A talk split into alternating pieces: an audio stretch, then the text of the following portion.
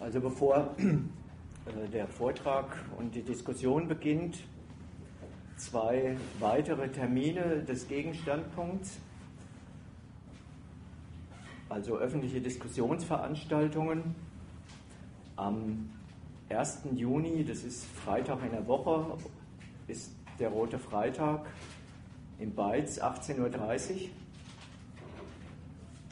Und da haben wir das Thema angesetzt Facebook. Was ist das eigentlich? Also der Spiegel hat ja neulich getitelt, 901 Millionen Menschen gefällt das. Warum eigentlich? Und das, die Antwort auf die Frage wollen wir dort zur Diskussion stellen. Warum ist Facebook die neue Heimat des bürgerlichen Individuums? Wie auch der gleichnamige Artikel aus dem Gegenstandpunkt 411 überschrieben ist.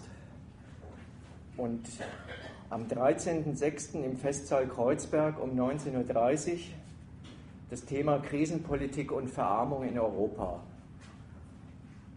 Warum betrachten die amtierenden Regierungen in Europa die Verarmung großer Teile ihres Volkes als das passende Mittel dafür, die Krise zu bewältigen und wieder in Europa zu neuem Wachstum zu kommen und vorher den Euro zu retten. Das sind die beiden Diskussionsangebote in den nächsten vier Wochen.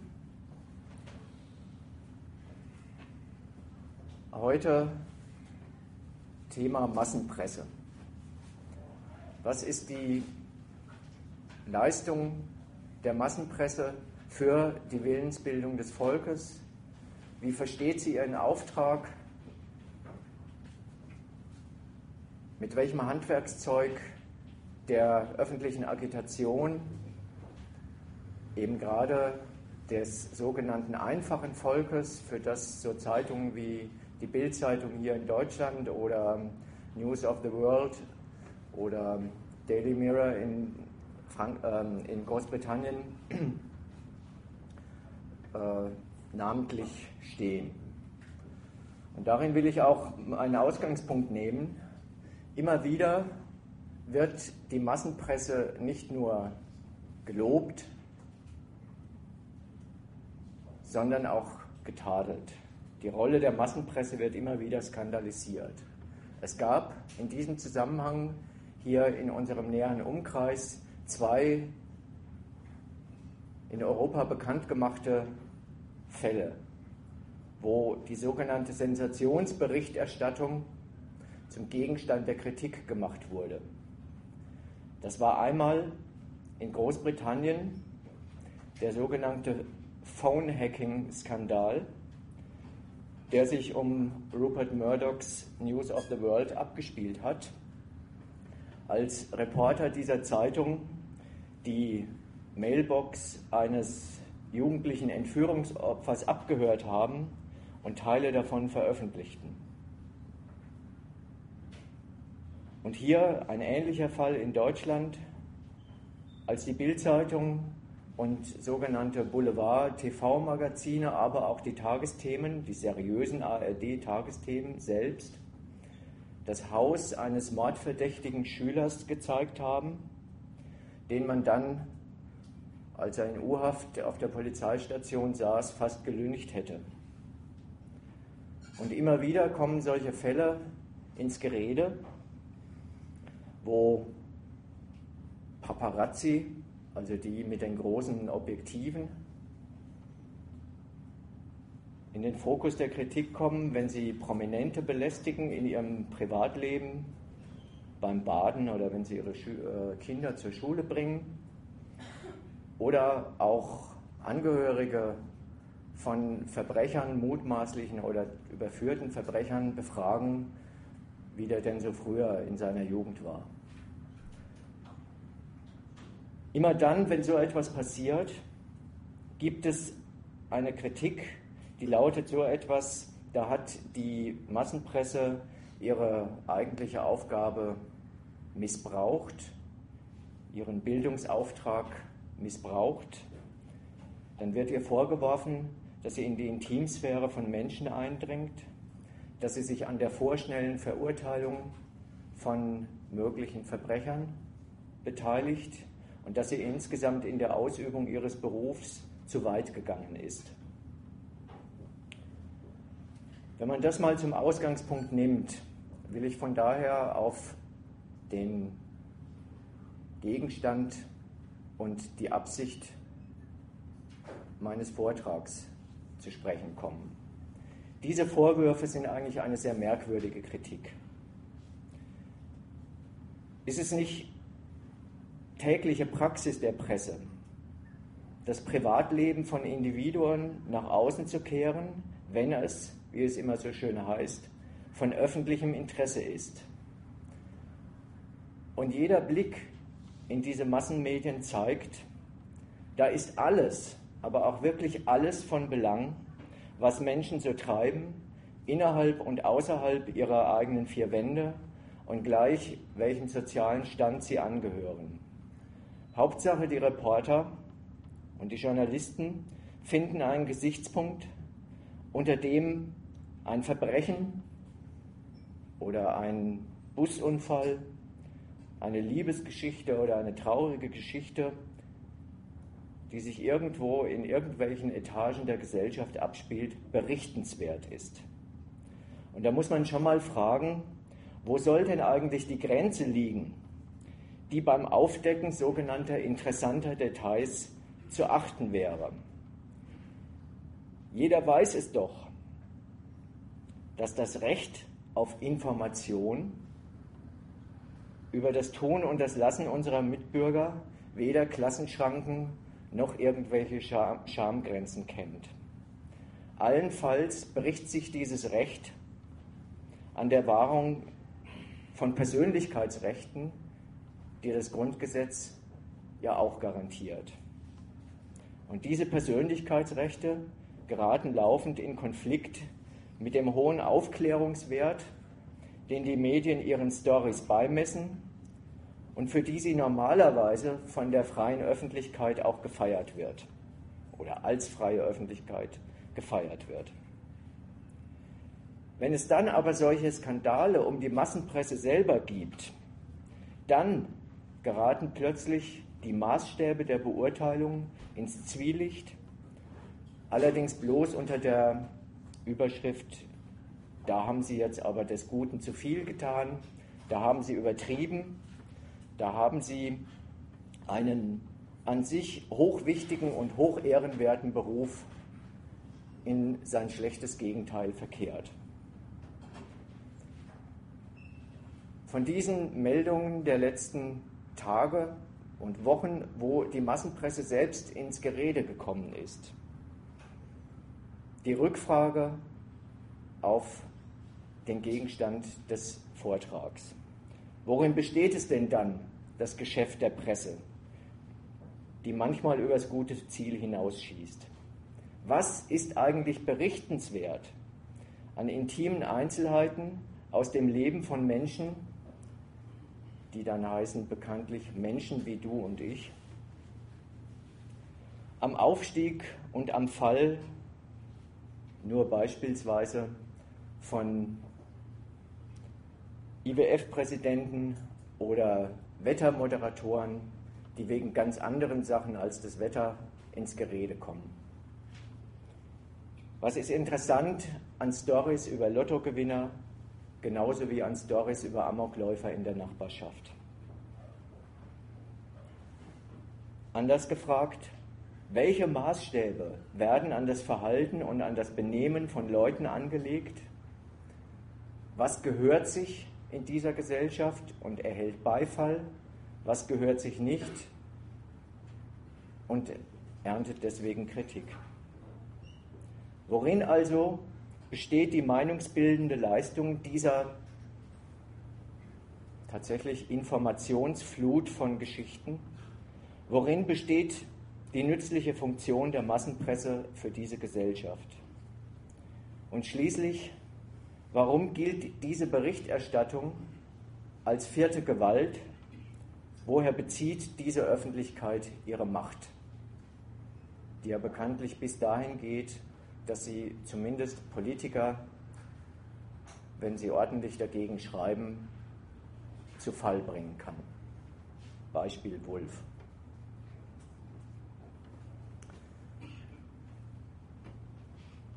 Ich trage das mal an ein paar Fällen vor aus dem Bereich, aus dem der Skandal selbst kommt, nämlich wenn sie über Verbrechen berichtet. Schließe von daher auf ein paar elementare Prinzipien der Sensationsberichterstattung und gehe dann nochmal in das aktuelle Material der letzten Wochen rein. Wenn es gleich irgendwie zwischendrin Diskussionsbeiträge, Nachfragen, Kritik an meinen Thesen, äh, Ideen, wie man das auch kommentieren könnte, von eurer Seite her gibt, melden.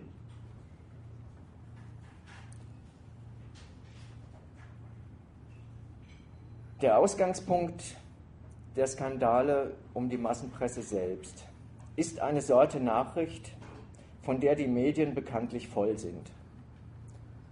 Es wird ein Kind entführt, es wird ein Mädchen vergewaltigt und die ganze Nation jagt den Täter. Diese News of the World, die anlässlich dieses Skandalfalls dann ja eingestampft worden ist von Murdoch, hier die Bildzeitung, die in anderen Städten Express oder Abendblatt heißt, aber auch die BBC oder die ARD lassen ihr Publikum teilhaben an Spekulationen, ob, die, ob das Opfer noch lebt, am Leiden der besorgten Eltern und schließlich an der Verbrechersuche. Und das möglichst live und authentisch, in Text und Bild. In diesem Sinne und in diesem Geist haben Murdochs Reporter die Mailbox des entführten Mädchens geknackt. In diesem Sinne haben die Tagesthemen in dem anderen eben schon kurz angesprochenen Fall in Emden in Ostfriesland die Nachbarn des zunächst verhafteten Tatverdächtigen befragt, ob sie dem, dem Jungen eigentlich sowas zugetraut hätten. Und die haben brav geantwortet, manche haben gesagt nein, Manche haben gefragt, klar, der kam mir schon immer komisch vor. Es ist aber eigentlich ganz egal, welche Antwort Sie dabei geben. Man ist auf, in die Falle, die in so einer Frage steckt, eigentlich schon reingetappt, wenn man irgendein Urteil eines öffentlichen, über einen öffentlich äh, Verdächtigten abgibt. Und nachdem diese, dieser Tagesthemenbericht äh, gekommen, äh, gesendet war, gab es dann auch einen spontanen Facebook veranlassten Flashmob, die gemeint haben, klar, der ist es und die Polizei soll ihn rausrücken. Es spielt zunächst mal nichts für den wirklichen Skandal an so einem Vorgehen dass der sich dann hinterher als unschuldig herausgestellt hat und sie zwei Tage später einen anderen geschnappt haben. Jetzt gibt es natürlich die Behauptung, das sind Ausnahmen, schlimme Ausnahmen. Ich will mal dagegen setzen, in diesen zugegebenermaßen extremen Fällen tritt die volksbildende Leistung der Sensationsberichterstattung nur besonders deutlich, also ekelhaft hervor. Was ist Sensationsberichterstattung auf diesem Feld privater Gewalt? Die Sensationen, die dem Leser da brandheiß in Live-Berichterstattung serviert werden, sind eben nicht einfach Fakten, Nachrichten, Informationen sondern sie sind, darauf will ich als erstes Mal das Augenmerk legen, journalistisch aufbereitete Fakten, die eine ganz bestimmte Weltsicht längst schon unterstellen, wenn sie an das sogenannte gesunde Volksempfinden appellieren. Neu an diesen Sensationen ist nämlich immer nur, wen so eine kriminelle Tat mal wieder getroffen hat und wo, in welchem Eck der Nation das Verbrechen diesmal zugeschlagen hat. Es ist erkenntlich, es ist ja ein Dauerthema in der Presse, dass die Journalisten, die darüber berichten, einerseits von der Normalität solcher Taten wie selbstverständlich ausgehen. Die Frage, warum so viel auch private Gewalt zur Tagesordnung dieser Gesellschaft wie das Amen in die Kirche dazugehört, interessiert sie überhaupt nicht. Sie interessiert etwas ganz anderes. Bei jeder Sensation haben sie das Interesse zu behaupten, dass jedes Verbrechen irgendwie eigen, einzigartig ist. Ausgerechnet dieses Opfer hat dieser Täter sich gegriffen. Und das ist dann immer der Auftakt für diese Persönlichkeitsforschung, ob das nicht irgendwie in ihm angelegt war, dass er immer schon so mies drauf war, dass er sich dann irgendwie an anderen Leuten vergriffen hat. Wenn man aber nur mal die Berichterstattung von den Überschriften her nimmt, dann gibt es immer wieder so etwas und die Presse setzt sich, man hat den Eindruck, fast selber unter den Zwang, immer wieder einen neuen Superlativ zu erfinden. Und dann gibt es jedes Jahr eine Überschrift, die heißt Deutschlands schlimmster Verbrecher. Solche Überschriften sollen das Entsetzen steigern, das sich angesichts solcher Schlagzeilen einstellen soll, genauso wie die Fassungslosigkeit, die dann irgendwann im Untertext vorkommt dass ausgerechnet, so haben es, wenn ich mich recht erinnere, die Tagesthemen genannt, in diesem idyllischen Emden in Ostfriesland ein Schulkind ermordet wird. Da ist schon, da steckt in beiden schon ein Stück dieser journalistischen Aufbereitung der Fakten drin. Auf diesem Wege wird nämlich zugleich mit der Information immer ein Stück moralische Weltsicht verabreicht. Also an dem letzten Zitat genommen, man muss sich ein stinknormales Stück Deutschland erst als Idylle vorstellen und auch so nennen, um das Grauen auszumalen, das dann über Emden hereinbricht. Und dann stellt man die Frage nicht, warum ist so etwas passiert und versucht sich diese Gewalttätigkeit zu erklären,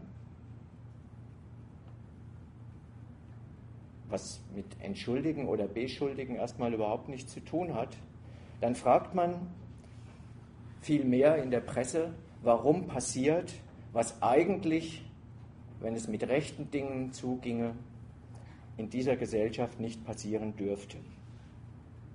Man wird also und das ist der Standpunkt, auf den man verpflichtet wird, dazu angehalten, man kann auch sagen dazu aufgehetzt, die Welt als rechtsbewusster Bürger zu betrachten. Und rechtsbewusster Bürger hat drei Bestandteile, das kann man eigentlich jetzt schon sagen. Ein rechtsbewusster Bürger, der Taten, eine Handlung als gut oder als böse be- oder verurteilt, der diese Tat als Ausdruck der Menschennatur des Täters begreift und der darum drittens immer eine Meinung dazu hat, welches Opfer sein Mitleid und welcher Lump den Volkszorn verdient. Es sind zwei sehr zentrale Kategorien der Berichterstattung, Mitleid und Volkszorn von denen immerzu behauptet wird, es handelt sich um sowas wie selbstverständliche Gefühlsregungen angesichts solcher grausamer Taten. Das sind sie durchaus nicht. Ja. Dazu eine Frage zwischenstellen oder ich noch warten? Äh, wart noch zwei Minuten, dann äh, bin ich mit dem Punkt eigentlich fertig. Und dann können wir gleich darüber äh, reden. Warum sind solche Gefühlsregungen wie das Mitleid, das da veröffentlicht wird oder zu dem angehalten wird, von dem die Presse ja sagt, sie ist Volkes Stimme und leitet es an und gibt es wieder. Warum sind solche Gefühlsregungen durchaus nicht selbstverständlich, sondern, das ist ja die Gegenthese, die eigentlich über allem, was ich auf den verschiedenen Feldern erzählen will, steht, schon so etwas ist wie die Politisierung des Bewusstseins. Gerade wenn es um solche scheinbar privaten Geschichten geht. Diese Emotionen, die Vorsilbe Volks, drückt es ja ganz deutlich explizit aus, äußern sich immer in der ersten Person Plural. Wir leiden mit, besonders dann, wenn es einen von uns trifft. Als Volk, genauer gesagt als anständiges Volk, ist man betroffen. So, von daher würde ich jetzt in dem Mittelteil versuchen, auf die Logik und das Handwerkszeug der Sensationsberichterstattung überhaupt auf allen Feldern zu schließen. Aber wir können jetzt auch erstmal deine Frage einschalten. Vielleicht geht es ja dann genau in dem Sinn weiter. Ja. Also mich würde interessieren, ob nicht vielleicht die, das Interesse an solchen Schlagzeilen bei den Leuten schon vorhanden ist und die Medien oder die Journalisten, die ja hier auch eigentlich als Sensation verurteilt werden in der Veranstaltung, nicht einfach nur ein Angebot liefern für die Nachfrage nach sensationslüsternen Meldungen.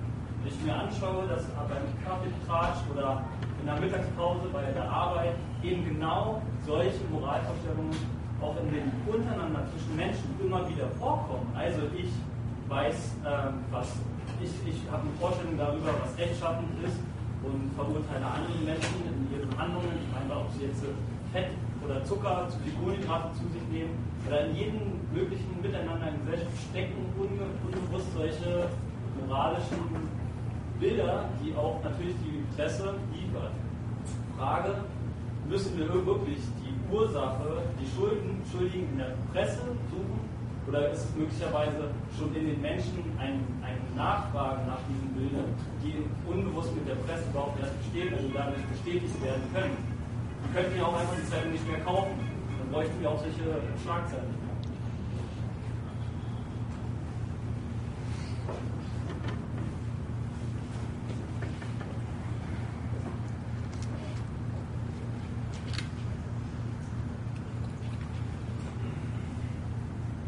Will irgendjemand darauf antworten?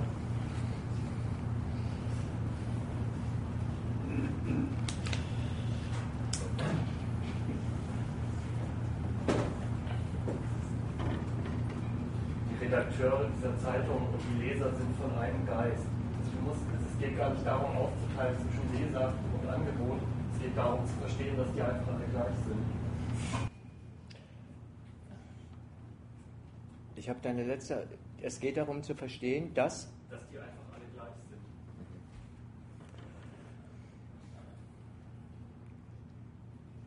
Ja und nein zu beiden, zu beiden äh, Überlegungen von euch. Ja, es ist sicherlich so, dass die Presse diese moralischen Maßstäbe an denen die Welt und die persönliche Umwelt, ob man diese Leute kennt oder nicht, ob man ihnen, mit ihnen als Nachbarn was zu tun hat oder nur als Angehörige des, gleich, des gleichen Volkes. Dass die Presse diese Maßstäbe nicht erfunden hat. Und in dem Sinn man sagen könnte, die Presse bedient ja bloß moralische Urteile, wie sie bei ihrem Publikum, bei ihren Adressaten schon vorhanden ist. Nur würde ich den Gedanken ganz anders fortsetzen. Nämlich nicht mit, oder vielleicht einfach so, was heißt da bloß? Sie bedient ja bloß. Was bedient sie denn eigentlich?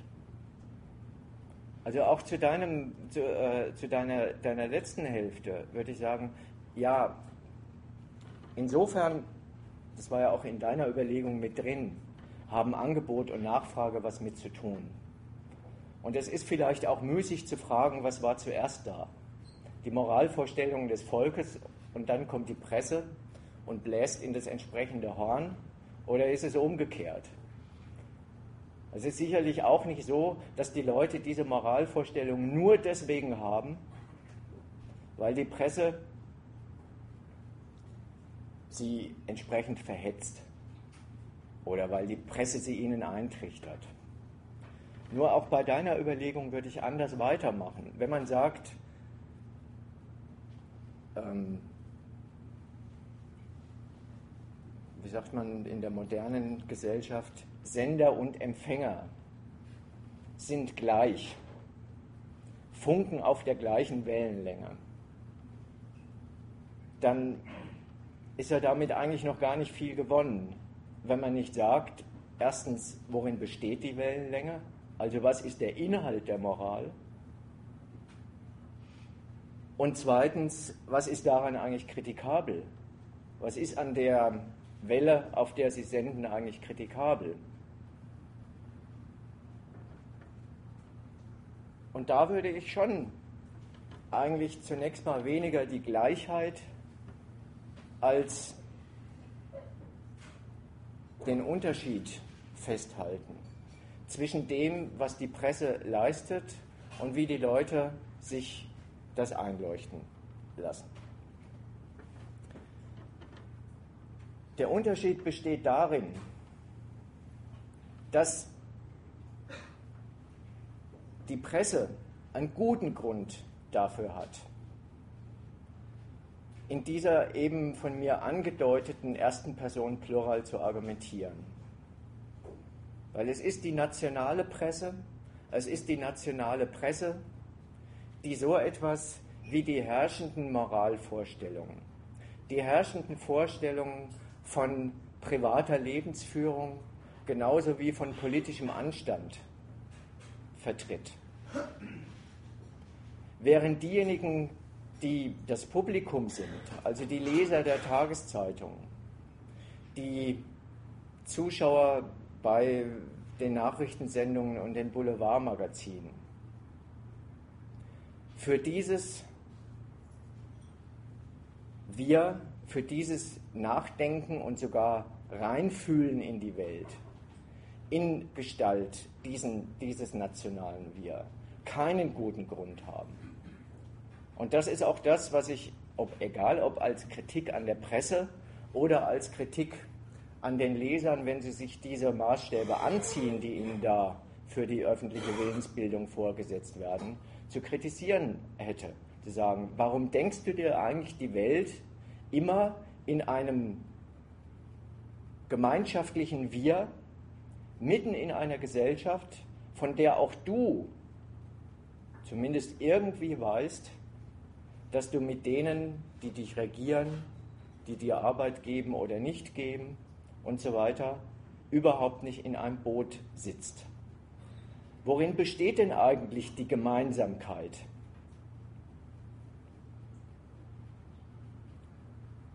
Zwischen den Schicksalen, zwischen den schönen und schlechten Ereignissen, die diese Leute äh, erleben, wie sie in der Presse so vorkommen. Die Gemeinsamkeit, das ist jetzt ein Vorgriff auf das Prinzip, ist ja aber egal, die Gemeinsamkeit besteht darin, dass es jetzt im wahrsten Sinne des Wortes Interesse an was machen eigentlich ähm, berühmte Zeitgenossen, die bei Film, Funk und Fernsehen beschäftigt sind. Was machen eigentlich Leute, die viel weniger berühmt, aber auch sich damit rumkämpfen müssen, dass sie Geld verdienen müssen, dass sie ihren Herren gehorchen müssen, auch wenn, also dem, was die Regierung ansagt, auch wenn sie es überhaupt nicht einsehen und so weiter. Die Klammer dafür, und da kommen wir jetzt auf den ja eigentlich noch gar nicht so richtig erläuterten Begriff der moralischen Weltsicht. Vielleicht auch genauer gesagt jetzt noch der patriotischen Weltsicht, als die man den Mikrokosmos des eigenen Alltagslebens genauso wie die große weite Welt betrachten soll. Was ist eigentlich der Inhalt davon? Und da sage ich, der Inhalt ist ein an das Beurteilen der Welt herangetragener, für den, ob als Leser einer Tageszeitung oder als Mensch in seinem Alltagsleben überhaupt, es keinen guten Grund gibt. Außer dem einen, dass sich die Leute, die da unter diesem großen fetten Wir verpackt werden, sich in ein und demselben moralischen Sachverstand wiederfinden.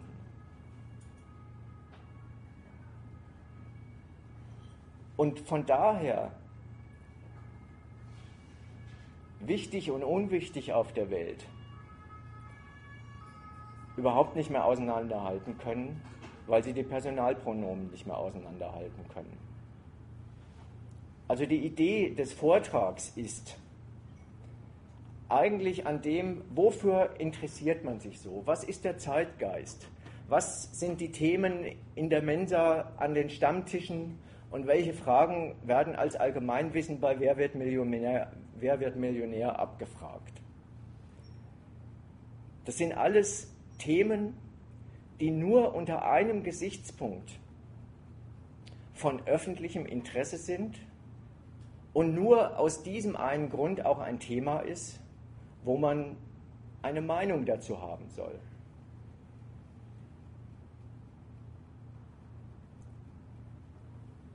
Um es an zwei Beispielen zu erläutern, was ich meine. Was ist überhaupt eine Volksmeinung? Ihr wisst haargenau, alle paar Tage ein anderes Thema. Und dass das Thema ist, ist nun wirklich nicht die Leistung des Publikums, sondern es ist die Leistung der Zeitungsmacher. Weil sie ja überhaupt die öffentlichen Themen, die dann den Zeitgeist bilden, vorgeben. Das ändert sich permanent und dann ist es eben sowas, dann nimmt man halt die Zeitungen von heute oder von gestern und dann steht da, da ist es. Bayern, wir weinen mit euch. So, da sind gleich ganz viele Wirs drin, in dem die ganz vielen Ichs alle aufgehoben sind. Also wer, man kommt ja nicht so drum rum, sich auch wenn er sich nicht für Fußball interessiert, auf den Standpunkt äh, äh, und vielleicht sich sogar auf den Standpunkt stellt, das geht mir völlig am Arsch vorbei. Oder ich lasse mich von so einer Schlagzeile, das war im Vorfeld, hieß es, gerade bei uns in Westdeutschland, also da, wo die wirklichen Meister herkommen, die Dortmunder,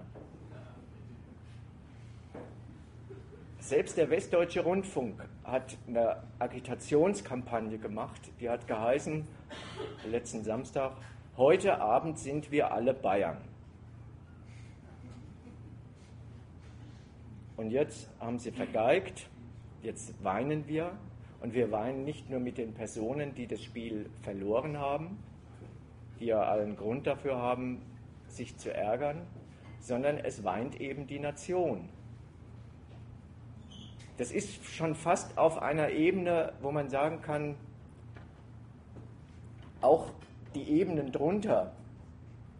Ist man als Deutscher für Bayern München oder für Borussia Dortmund oder für Hertha?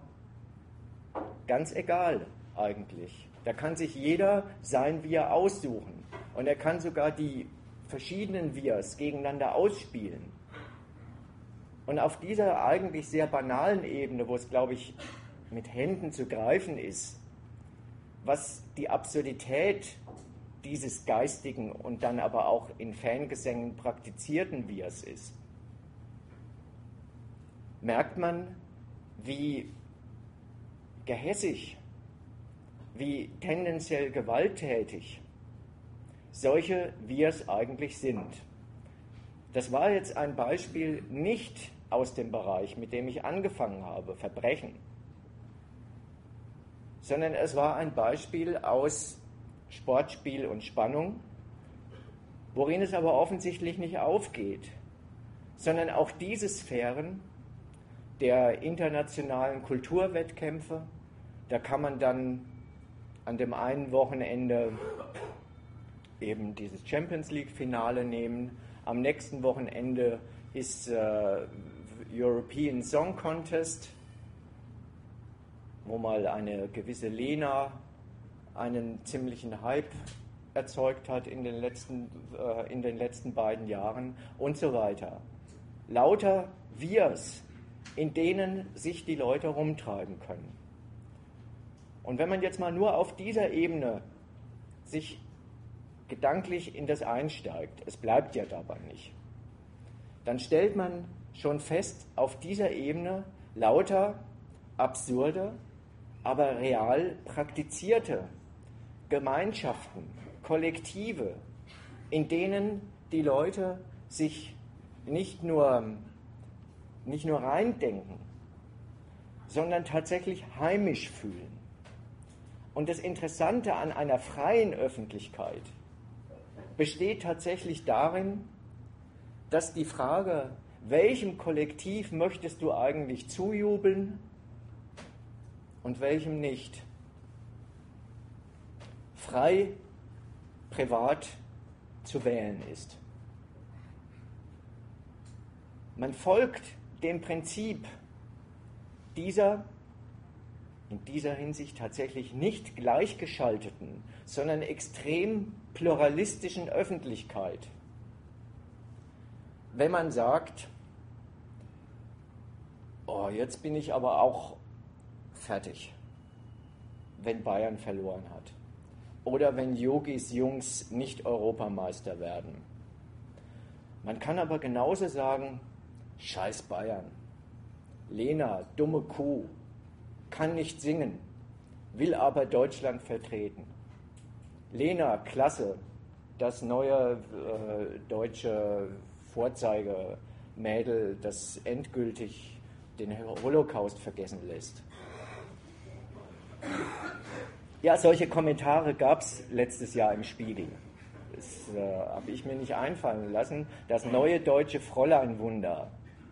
Endlich nicht mehr mit Panzer und äh, die Fritz äh, und, und so weiter, sondern eben eine ganz unschuldige Form von, ja, wovon denn eigentlich? Von Identifikation mit einem solchen nationalen Wir.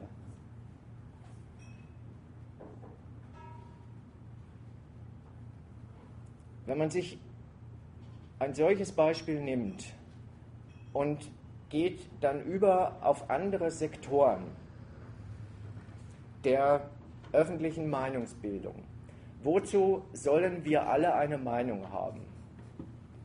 Dann hangelt man sich von einem Wir zum anderen, dass die Presse den Leuten nahelegt und, da gebe ich deinem Einstieg dann durchaus recht,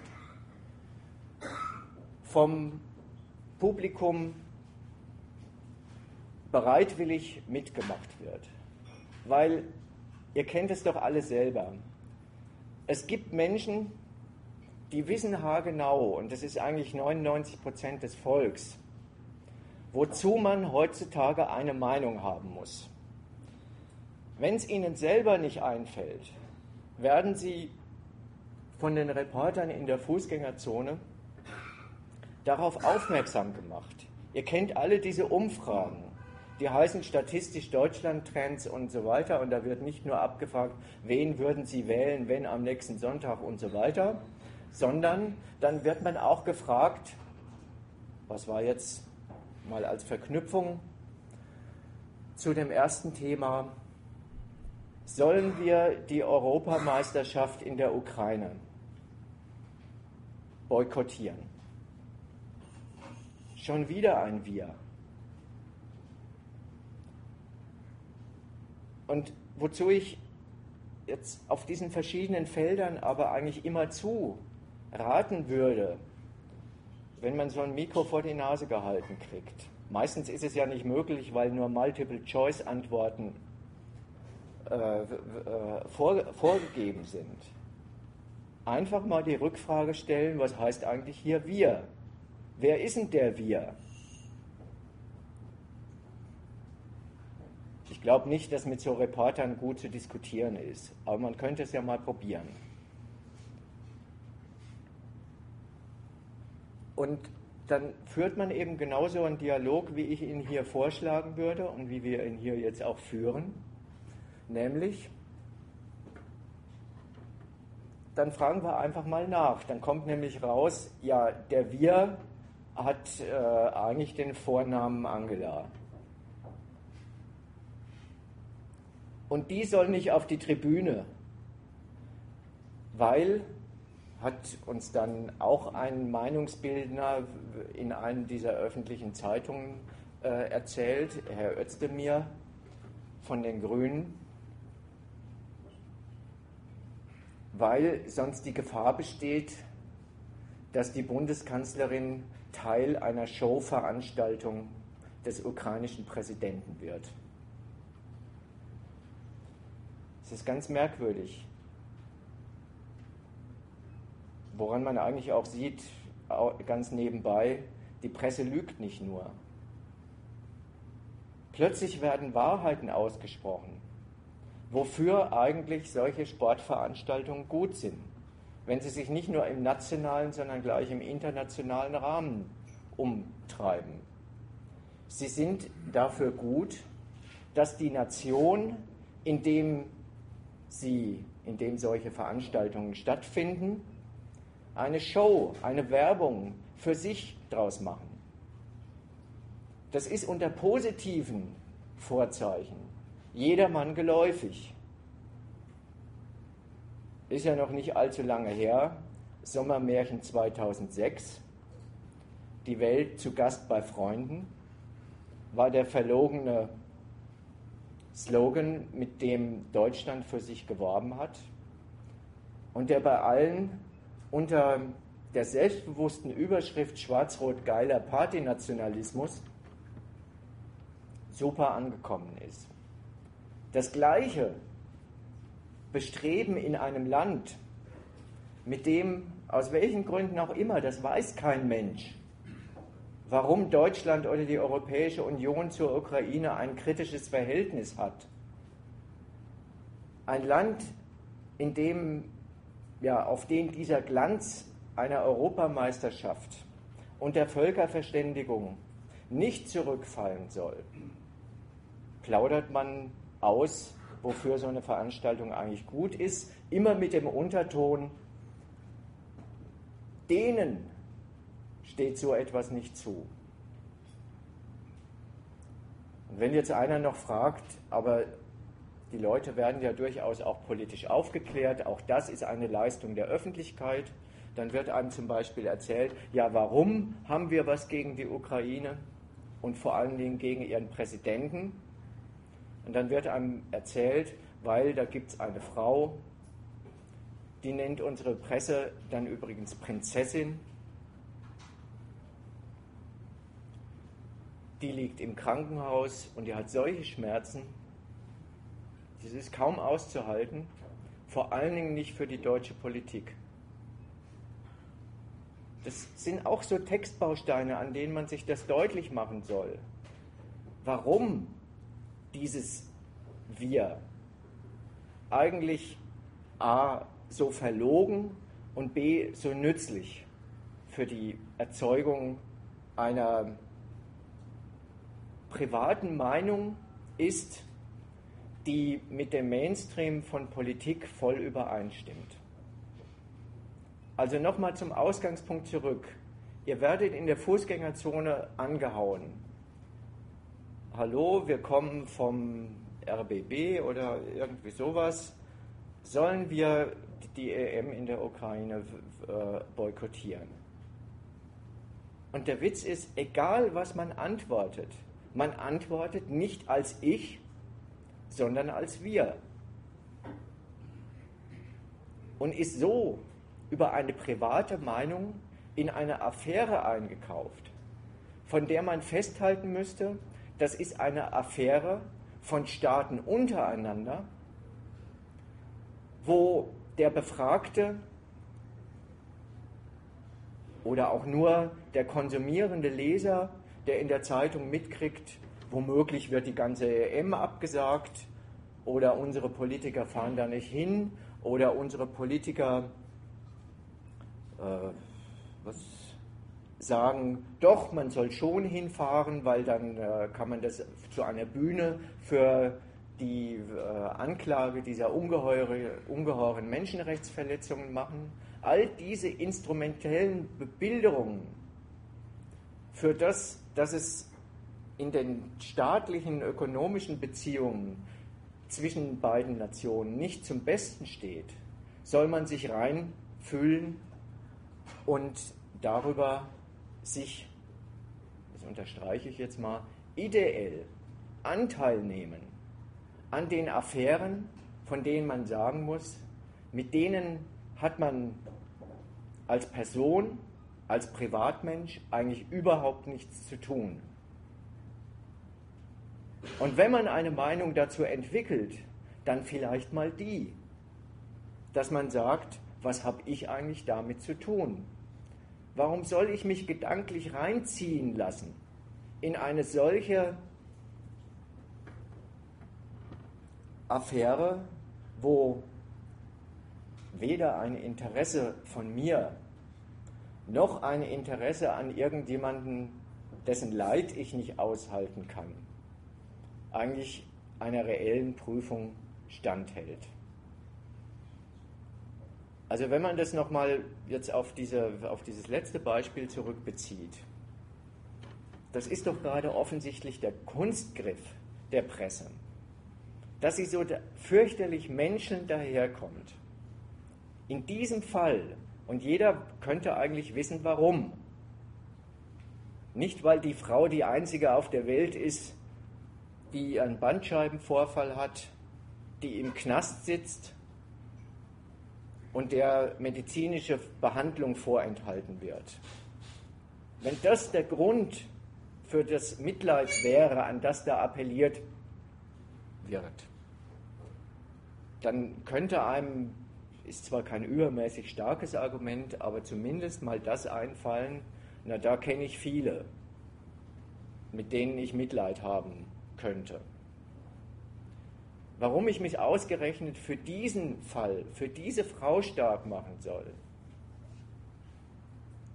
deren unwürdige Behandlung durch den ukrainischen Staat nach so etwas wie zumindest diplomatischer Intervention in das äh, innerstaatliche Getriebe, die war ja nun mal nicht einfach irgendeine Frau, sondern eben die Gegenspielerin die Rivalin um die Macht dieses jetzt amtierenden äh, Präsidenten, dann muss man, sich, äh, muss man eigentlich sagen, bleibt mir weg mit dieser Frau. Oder umgekehrt, wofür soll ich mich denn da eigentlich stark machen? Weil die Leute sagen ja nicht nur, äh, ja, finde ich schlimm, sondern indem sie sagen, finde ich schlimm, erteilen sie sozusagen nachträglich, moralisch und auf einer ganz anderen Ebene dem, was die Politik, die deutsche Politik, die europäische Politik mit der Ukraine tatsächlich auszutragen hat an Konkurrenz, sogar Feindschaft, nachträglich den Segen, in welcher Rolle eigentlich? Als gebildeter, informierter Bürger der aus diesen Informationen, die ihm gebracht werden, genau das erfüllt, wozu diese Weltsicht ihn eigentlich anhalten will. Nämlich, er nimmt ideell Anteil an privaten Schicksalen und kriegt darüber die Kurve, gerade wenn es so vermenschlicht wird, dass er allen Affären in der wirklichen Welt auf diese Art und Weise seine Zustimmung erteilt. Und gerade dann seine Zustimmung erteilt, wenn er Kritik übt. Wenn er nicht einfach sagt, ja, finde ich klasse, sondern zum Beispiel auch sagt, äh, finde ich überhaupt nicht gut. Also es gibt ja, ihr kennt ja, die, die, die Nation ist in solchen Zeitgeistfragen immer gespalten. Die einen sagen, äh, in dieses Völkergefängnis darf eigentlich kein deutscher Fan fahren. So, dann wird es noch unterstrichen, auch das nicht auf der, äh, auf der Sportseite, auch nicht auf der Politikseite, sondern zum Beispiel auf der Reiseseite. Dann hört man im Radio und liest in der Zeitung Berichte, ist es ratsam, mit dem Auto nach Polen oder in die Ukraine zu fahren? Da würde ich mal dir vom Ausgangspunkt her wieder recht geben und sagen, es ist so oberdeutlich, woran da appelliert wird. Wenn diese Frage in der Form einer Reiseberatung gestellt wird. Das sind halt alle schlechten Polenwitze über, dass man da halt mit dem Auto nur hin, aber nicht mehr zurückfahren kann, weil es weg ist. Und die Ukraine das noch gesteigert, weil da wird eben nicht nur geklaut, und deswegen in diesem Sinne kommen dann in der Freund- und Feindschaftspflege, Feindbildpflege die Polen gemessen an den Ukrainern wieder wesentlich besser äh, weg und so weiter. So, sind alles Facetten von dem, wie aus einem Ereignis. Ja, es findet diese verdammte Europameisterschaft äh, äh, dort statt. Hingebracht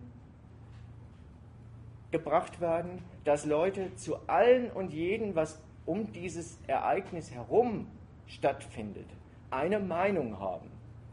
Und dann gibt es eben auch die Meinung, die heißt, unsere Politiker, die äh, die sind jetzt völlig durchgedreht. Die sagen,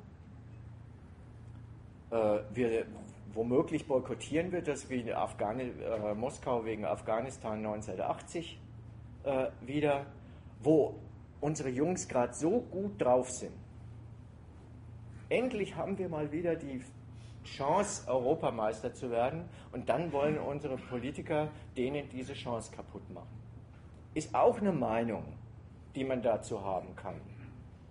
Und ist auch eine Meinung, die jetzt nicht Politiker affirmativ, wir müssen sie wegen Timoschenko abstrafen, daherkommt, sondern extrem Politik, Politiker kritisch gegenüber diesem Vorschlag. Warum? Weil sie ein anderes nationales Wir, nämlich den möglichen Sieg der deutschen Nationalmannschaft bei der Europameisterschaft, höher hängen als die Feindbildaffäre, die äh, deutsche Politiker und deutsche Zeitungen mit Genuss anhand dieses äh, Events austragen und das noch bis in philosophische Betrachtungen über das widersprüchliche Verhältnis von Sport und Politik übertragen. Also das sind alles so Momente, jetzt mal nur an, äh, an zwei Feldern, an zwei Beispielen herausgegriffen, wo ich sagen würde, wenn man, so wie ihr ja euch verstanden habe, äh, durchaus gegenüber der These, das ist kritikwürdig, diese moralische Weltsicht, wie man dieser These nachgeht, indem man deutlich macht, warum das, wozu man da eine Meinung haben soll und wie man sich eine Meinung über große und kleine Affären dieser Welt bilden soll, von der Sache her hochgradig blöd ist. Und genau in diesen mal lustigen, mal eher aggressiven Formen der Meinungsbildung, halt immer dann, wenn es nach außen geht, wenn sich dieses innere nationale Wir nach außen wendet, immerzu das Gleiche festzustellen ist, ja, dies ist ein freies Land. Ja, dies ist ein Land, wo es Pressefreiheit gibt. Wo die Presse nicht gleichgeschaltet ist. Was aber gleichgeschaltet ist, sind diese furchtbaren Maßstäbe von Erfolg und Anstand, an denen man das Treiben der Leute beurteilen soll, egal auf welchem Feld sie sich rumtreiben und egal welcher sozialen Klasse sie angehören. Muss jetzt gerade mal gucken, weil ich jetzt äh, eigentlich extrem von meinem Manuskript abgewichen bin, ob ich eigentlich alles erzählt habe, was ich in dem Mittelteil erzählen wollte. Egal, ihr könnt auch in ähm, also ich würde jetzt ansonsten, ihr könnt aber auch jetzt mal sagen, ob ihr mit der Anfang, mit der, mit der Antwort was anfangen könnt. Ob das ein Stück weit die Fragen, wer ist schuld daran, die Leute mit ihrem Verstand oder die Presse, die diesen Verstand bildet. Irgendwann lässt sich das nicht mehr auseinanderhalten, ob die Presse die Volksmoral erzeugt oder ob sie sie bloß bedient. Nur wenn sie sie bloß bedient, nimmt es an der Dummheit und der Gemeinheit der Maßstäbe dieser Willensbildung nichts zurück. Das ist eigentlich in Kurzfassung meine Antwort auf die Überlegung, die da vorgetragen wurde. Dass das eine Allaussage ist für alle Gegenstände, ist vielleicht noch ein Stück weit schwer nachzuvollziehen. Vielleicht leuchtet es ja dem einen oder anderen an, auf diesen Feldern ein. Ich habe mir mal in der Vorbereitung auf die Veranstaltung die Mühe gemacht, mit den Jüngsten, aber auch die paar Wochen zurück, einfach mal dieses scheinbar chaotische und auch wirklich chaotische Sammelsurium von Meldungen zu nehmen und daran zu ermitteln, was ist daran eigentlich das Gemeinsame. Und ich trage das einfach mal vor.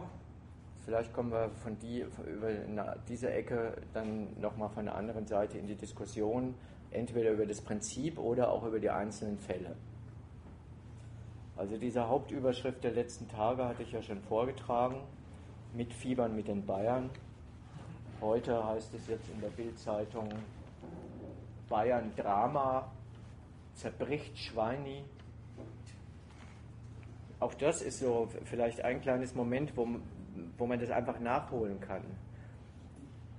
Das gemeine Volk, die Millionen Zeitungsleser, sind mit ihren Promis in Koseformen per Du. Das ist halt nicht einfach der Herr so und so, sondern das ist Schweini. Und selbst wenn man das unser nicht dazu ausspricht, ist es immer mitgedacht. Und da könnte man also noch sagen, okay, mit dem Menschen stehe ich zumindest in keinem Gegensatz. Aber diese Verniedlichung, diese Vermenschlichung ist tatsächlich, na gut, das war jetzt ein unfreiwilliger blöder Scherz. Man soll mit Namen auch keinen Schindluder treiben. Ich habe eigentlich mehr an, ich habe eigentlich mehr an sowas äh, gedacht. Wir sagen manchmal ganz theoretisch, wenn wir die Grundfassung des Nationalismus kritisieren wollen oder auch des sprachgeregelten, schöneren und angeblich harmloseren Patriotismus. In diesem eingebildeten Kollektiv des Volks der Deutschen, der Briten oder der Russen egal wo es stattfindet. Nationalismus gibt es überall. Und es gibt auch Leute, die dafür werben, dass es so etwas wie eine selbstverständliche Geisteshaltung und Gefühlsregung ist. In diesem Nationalismus wird die Gesamtheit von Individuen mit ihren Interessen, mit ihren Wünschen, mit ihren internen Beziehungen, auch mit ihren Unterschieden und Gegensätzen zu einem Kollektiv, zunächst mal gedanklich, vereinigt, dass sie praktisch ohne ihr eigenes Zutun sind. Und in diesem nationalen Wir,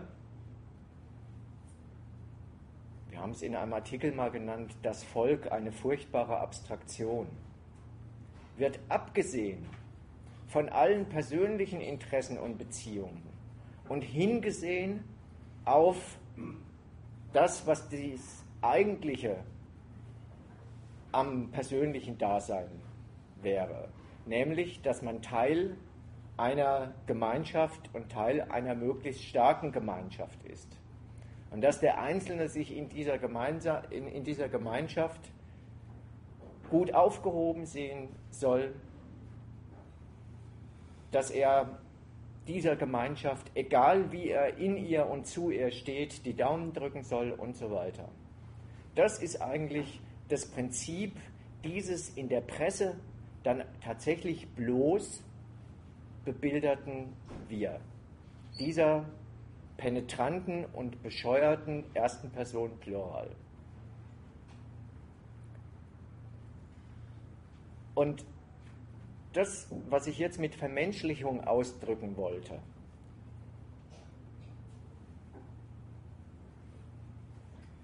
soll die Sache tatsächlich kennzeichnen, indem man feststellt, die Beziehungen der Leute sind durch die gültigen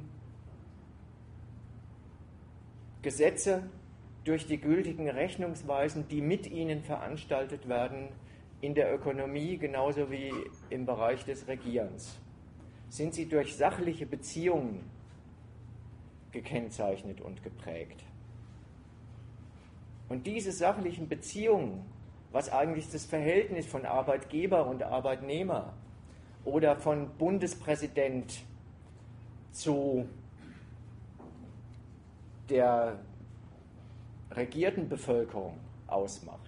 Von diesen sachlichen Beziehungen soll man absehen und sie sich vorstellen wie ein quasi familiäres Miteinander, als dass man sich die Nation vorstellen soll. Und nur wenn man diesen Gedanken entweder schon gefressen hat oder sich davon anmachen lässt, nur dann sind solche Überschriften interessant. Das wäre eigentlich das Fazit zum Prinzip und das will ich jetzt noch mal kurz an diesem ganzen Panoptikum äh, der Überschriften vorführen. Gerade weil es so wahllos ist, wo sich wirklich eigentlich jeder wahrscheinlich fragt, was hat denn das eine mit dem anderen eigentlich zu tun und warum machen die in der Presse eigentlich so schlechte Wortspiele? Also so schlechte Wortspiele, die Bildzeitung ist ja wirklich Meister und ich befürchte, man lernt das an der Uni. Weil die Bildzeitung, die Bildzeitungsredakteure, die sind fast alle Studierte. Auch das ist eine Auskunft zu der Frage. Das ist eine Profession, das ist ein Handwerk. Und der ganze Erfindungsreichtum eines Journalisten, wenn er was aufdeckt oder wenn er, also gerade der Beruf des Überschriftenjournalisten, was es ja auch gibt, die sind mit nichts anderem befasst, als diesen nationalen Standpunkt in, in Metaphern zu pressen. Also wer die Bildzeitung sich manchmal anguckt, stellt zum Beispiel so etwas fest, die sind mal auf einen genialen Einfall gekommen. Und zwar ohne Uso. Griechen, ihr griecht von uns nichts. So, jetzt kann man sagen, einfach Ja, Gaga muss man eigentlich nichts äh, äh, dran kritisieren. Und schon gar nicht für eine Verbesserung der Orthographie sorgen. Jetzt diesen Witz strapaziert die Bildzeitung ungefähr alle paar Monate. Jetzt haben die gewählt. Jetzt haben sie falsch gewählt. Und dann gibt es die Überschrift Wahlchaos bei Pleitegriechen. Ihr kriecht von uns schon wieder nichts. So, dann gibt es eine andere Zahl. Auch eine Debatte, nicht nur in der Bildzeitung, sondern auch in der FAZ. Die Bildzeitung hat es ausgedrückt, diese Zahl rockt Deutschland. Also saumäßig aktuell sind sie auch noch und den Jugendslang beherrschen sie auch. 17 Millionen für VW Winterkorn. Das höchste Managergehalt, das es in der Bundesrepublik jemals gegeben hat. Dann jetzt hier gestern in der Zeitung Empörung über Sarrazin als Gast bei Jauch. Dann ein paar Wochen zurück. Kachelmann schreibt Buch über Gerechtigkeit. Wahrscheinlich implizit oder explizit noch mit ausgerechnet der. Schockstatistik. Alle vier Minuten wird bei uns eingebrochen. Auch da muss man wieder fragen, bei uns, gehe ich schnell mal heim und gucke, ob äh, die Tür noch offen ist. Nein, bei uns in Deutschland. Das ist ein Entfinden jetzt. Genug Minuten Zeit jetzt.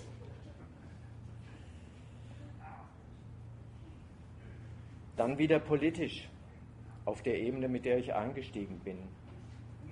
Prozess gegen Monster Breivik. Das Lügengebäude des Teufelskillers bröckelt. Auch da Vermenschlichung. In diesem Sinne, in dem gesagt wird, das ist kein Mensch, das ist keiner von uns. Das, das kann nur einen Grund darin haben, dass äh, der ein Charakterschwein hoch drei ist. Ich will das nicht in Abrede stellen, aber dass das, was dieses Monster-Arschloch umgetrieben hat, was mit diesem nationalen Wir zu tun hat, hat dieser Mensch in einem Manifest zu Protokoll gegeben, sodass eben die Übersetzung in die Psychologie, in die Menschennatur, in den Charakter eines äh, europäisch-nationalistisch verhetzten äh, Menschen überführt wird, ist gerade das Absehen von dessen politischer Motivation, die er nun wirklich zu Protokoll gegeben hat, und das Hinsehen auf seinen abgrundtiefen schlechten Charakter, wo man einen solchen selbsternannten Fighter ganz immanent auch noch den moralischen Vorwurf macht, dass er kein Held, sondern eine feige Sau ist. Ist ungefähr das Muster der Berichterstattung über diesen Breivik-Prozess. Dann wird es wieder menschelnd ganz anders. Filmfestspiele in Cannes. Beth Ditto knutscht ihre Liebste. Für diejenigen, die es nicht wissen, das ist eine äh, Rocksängerin und bekennende Lesbe. Wird halt unter der Abteilung roter Teppich, so wie halt alle Promi-Partys abgebildet. Damit hat es aber nicht sein Bewenden. Dann gibt es auf der gleichen Seite eine Überschrift, die heißt, jetzt kommt wieder so ein Wortspiel, jeder kann wohnen wie die Stars. Und dieses kann schreibt man mit C und ES am Schluss.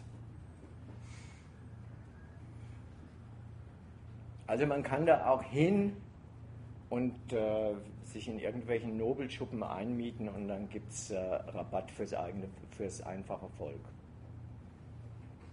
Jetzt hier noch so ein Wortspiel, was jeden Lokalpatrioten sicherlich erzürnt. Der Flughafenschock von Berlin.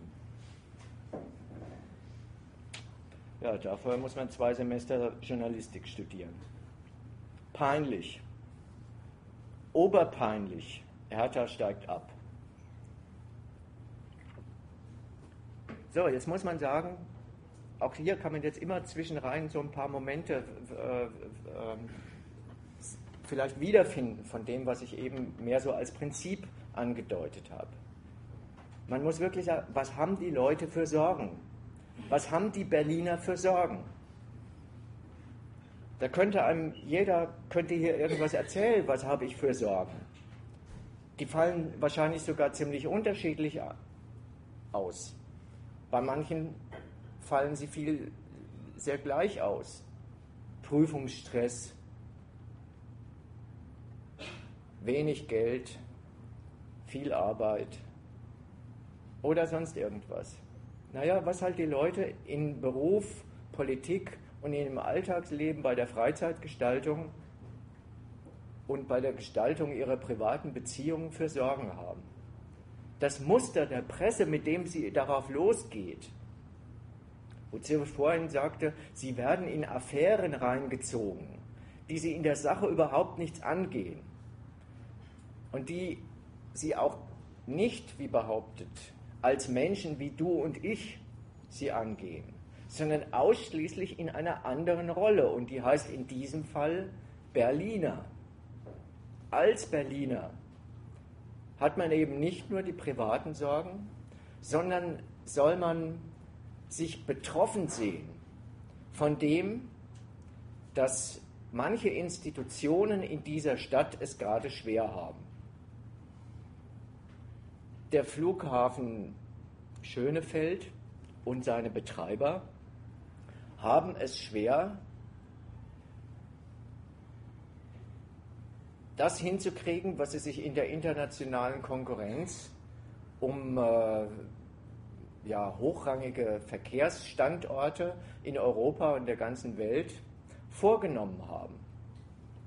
Gemessen daran ist diese Verzögerung, und dass es jetzt, wie es heute in der Bildzeitung steht, womöglich doppelt so teuer wird als ursprünglich geplant, gemessen daran ist es für diejenigen, die sich dieses Projekt für ihren ökonomischen und politischen, standortpolitischen Erfolg vorgenommen haben, ein klarer Rückschlag.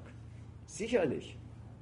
Es ist nicht zu bestreiten. Und dann würde man fragen, was haben diese Institutionen, was haben die Aufsichtsratsvorsitzenden und die Architekten und die Politiker, die diesen Flughafen unbedingt haben wollten, sich eigentlich vorgenommen? Was haben sie für ein Programm? Dann wäre man völlig weg von einer solchen Überschrift, die heißt peinlich dann ist halt deren Rechnung nicht aufgegangen. Und wenn man sich fragt, was betrifft mich das, kommen ganz unterschiedliche Antworten raus. Die einen sagen vielleicht, dann ist äh, ein Jahr länger Ruhe in der Luft. Die anderen sagen irgendwas anders. Wie sie halt als Anwohner oder als Nicht-Anrainer von diesen Flugschneisen äh, äh, betroffen sind oder nicht. Das wäre ein Urteil vom Interesse aus. Das Urteil, was hier angestrebt wird, dem man sich anschließen soll, heißt, es ist peinlich für euch als Berliner, dass, und dann kommen wieder die ganzen Rechnungen, der Air Berlin-Vorsitzende gesagt hat, dass das ein unerträglicher Schaden für seine Gesellschaft für seine Fluggesellschaft ist. Ja, wird was dran sein. Womöglich gehen sie daran sogar kapitalistisch insolvent. Wieder, na und?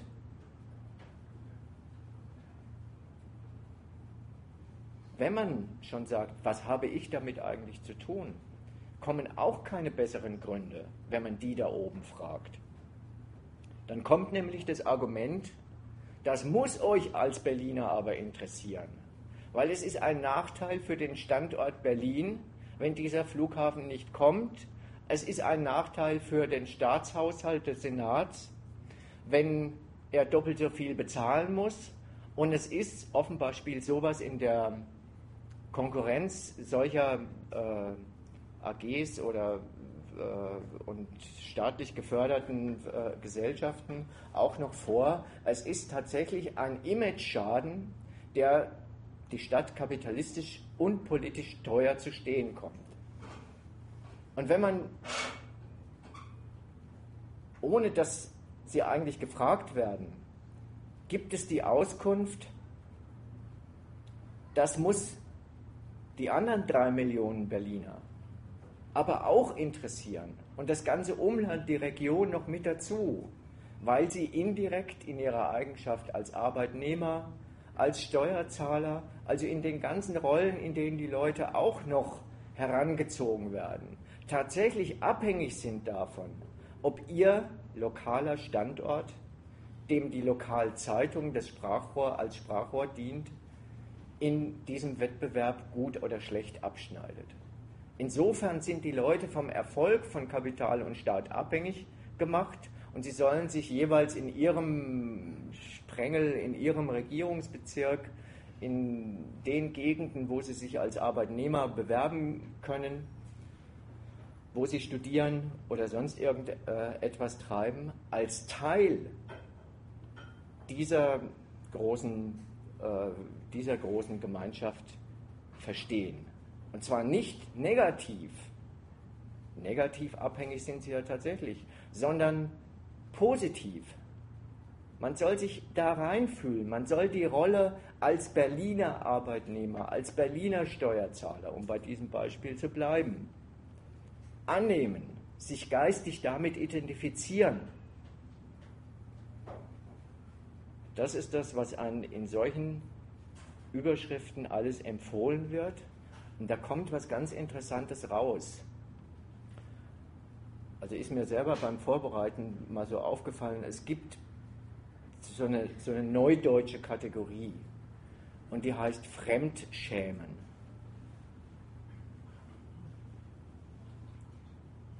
Und die kommt gerade bei solchen Ereignissen laufend vor. Und da muss man auch fragen, wenn jemand solche Probleme hat, dann macht er sich wirklich zu den realen Problemen in dieser Welt noch einen Haufen idiotische und unnütze dazu.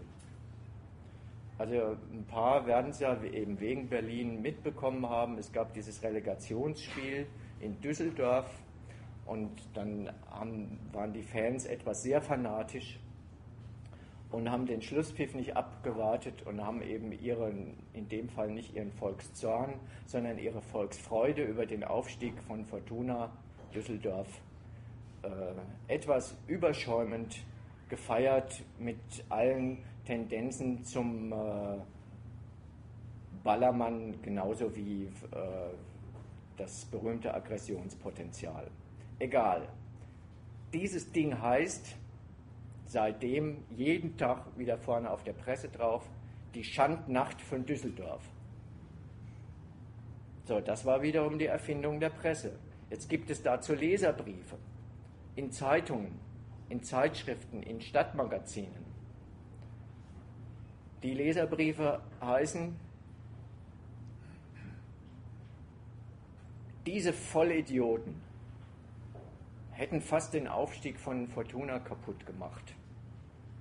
Also so schimpfen die untereinander. Und da kam eben auch dieser Begriff vor, den man auch in allen anderen Zusammenhängen verwenden kann. Sowas von fremd geschämt habe ich mich noch nie, war ein Eintrag auf Facebook. Öffentlich natürlich, weil das sollen ja die anderen, für die man sich schämt, also die Düsseldorfer, zwar Düsseldorfer, aber Idioten und deswegen nicht richtige Düsseldorfer, auch anziehen, also gedanklich. Also sagt, du bist ein Idiot, du hast den Ruf unserer Stadt kaputt gemacht und dann wird es ganz immanent und das heißt, und äh, wahrscheinlich muss jetzt Düsseldorf vor einer Geisterkulisse spielen, wenn sie, also ohne Fans und ohne Jubelgesänge. Also man kann es immer drehen und wenden, wie man will. Da wird Kritik geübt, da wird hochmoralische Kritik geübt. Und man kann es auch umdrehen und dann freut sich wieder der Dortmunder jetzt in dem Fall und dann schreibt die Bildzeitung nach dem Pokalfinale in Berlin, O Pott, König Kloppo regiert Deutschland.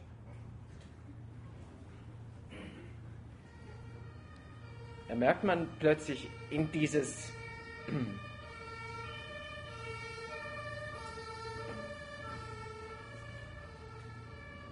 in dieses Gleichmacherische. Als Deutscher, als Berliner, als äh, Mitglieder eines Schrebergartenvereins oder eines Schützenvereins oder als Anhänger einer äh, deutschen Hip-Hop-Band. Immer in diesem Als findet immer eine extreme Gleichmacherei statt, die manchmal übers Interesse geht, manchmal über ein Hobby, manchmal aber auch einfach über einen äußeren Zwangszusammenhang, in den man sich dann auch reindenkt.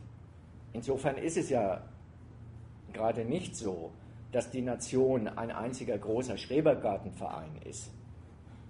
So wird aber getan, so als wäre Deutschsein und für Deutschland sein genauso ein Hobby wie irgendeine Musikgruppe gut zu finden, selber Musik zu machen oder Tomaten zu züchten. Das ist die Leistung. Und in diese Gleichmacherei ziehen dann plötzlich wieder Hierarchien ein, die sich gewaschen haben. Dann ist eben der erfolgreiche Fußballtrainer Jürgen Klopp nach der einen Seite, das ist wieder die Verniedlichung dieses von du und du, Kloppo, unser Kloppo. Und das ist äh, ein, äh, für jeden Dortmunder kann ich aus leidvoller Erfahrung berichten, äh, ein Highlight seines Lebens, wenn er mal mit Klopper abgelichtet wird. Nebenbei ein begnadeter äh, Populist und Demagoge. Aber der Kloppo ist auch König Kloppo, also der, der Anführer der Meute, zu dem man aufblickt wie zu einem König und das mitten in der Demokratie. Sind alles so, so kleine Hinweise, die man schon aus diesen Überschriften rausziehen kann. Die Linken, die Kapitalismuskritiker kommen auch vor. Also wie gesagt, vielleicht das jetzt mal unter der Überschrift Informationsgesellschaft. Ja, diese Gesellschaft ist eine Informationsgesellschaft. Da wird nichts totgeschwiegen. Da wird auch Protest nicht totgeschwiegen aber unter Gesichtspunkten aufbereitet, die eigentlich den Kritikern nicht recht sein können. Oder wenn sie ihnen recht sind, dann haben sie schon viel begriffen und geteilt von dem Prinzip der Massenpresse und dieser politischen Willensbildung. Jetzt war diese Blockupy-Geschichte am Wochenende in Frankfurt die kamen in der Bildzeitung auf Seite 1 vor. Überschrift Nacktprotest. Blockupy zieht blank. Und dann wurden halt zwei Mädels abgebildet, die äh, oben ohne und mit so ein paar Parolen, die aber eher schlecht zu lesen waren. Äh, wenn man überhaupt dahin geguckt hat abgebildet. Und dann stand eben, dieses Blockupy zieht blank und drunter 190 Aktivisten in Gewahrsam.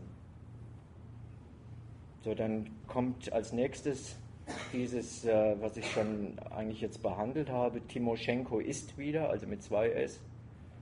Jetzt spricht ihr deutscher Arzt. Neuer Protest gegen Timoschenko-Behandlung, holen wir die EM-Spiele noch schnell nach Deutschland. Jetzt wird es schmutzig. Obama für Homo-Ehe. Frohe Ostern. Wieder Dioxin in deutschen Eiern. Fragezeichen, nee, Ausrufezeichen. Und Biberfrühling zum Muttertag. So, man könnte die Liste endlos komplettieren, man kann sie auch ganz anders auswählen. Jetzt hat man nur ungefähr einen Überblick darüber. Jedes dieser Themen ist, weil die Presse es so will, meinungsbildend. Jeder Zeitgenosse, der sich für halbwegs zurechnungsfähig halten soll oder will, soll dazu eine Meinung haben.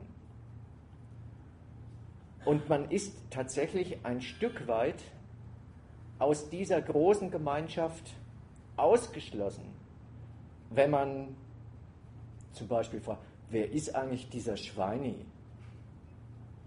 Dann weiß jeder, äh,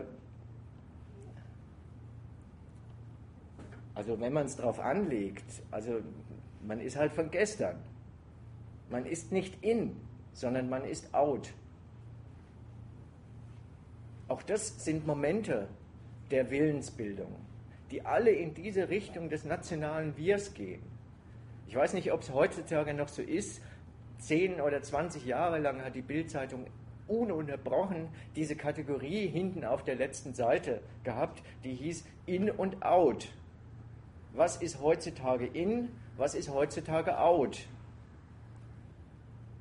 Und dann kämen, wenn man sich jetzt diese äh, Schlagzeilen äh, vornimmt, sowas wie out ist für Hertha zu sein. Out ist Dioxineier zu essen. Als hätten die Leute es sich ausgesucht. Und als wäre das sowas wie ein Fimmel von denen dass sie, dass sie meinen, Dioxineier essen wäre in. Also wenn man die Logik umdreht, merkt man sofort, wie, wie absurd das ist. Und in sind halt dann die anderen Sachen, die halt gerade das heißt, was Mainstream. Und dann hat man das alles so vor sich und dann weiß man, so, jetzt gibt es den Mainstream und es ist schön, wenn man dazugehört und man ist peinlich, wenn man nicht dazugehört. Da ist der erste Rückschluss von einer Meinung auf die Person, auf, die, auf den Träger dieser Meinung gemacht. Und damit ein Urteil darüber, über einen anderen Menschen in der Welt, die Massenpresse hin oder her, eigentlich die Logik dieser Beziehungen auch im Alltagsleben sind, dann ist das ein Hinweis auf die Herkunft. Wo kommt eigentlich, wo kommen eigentlich solche Urteile über andere Leute her? Wie kommen sie zustande? Dass einer sagt, äh, hör mal, du hast ja überhaupt keine Ahnung von der Welt.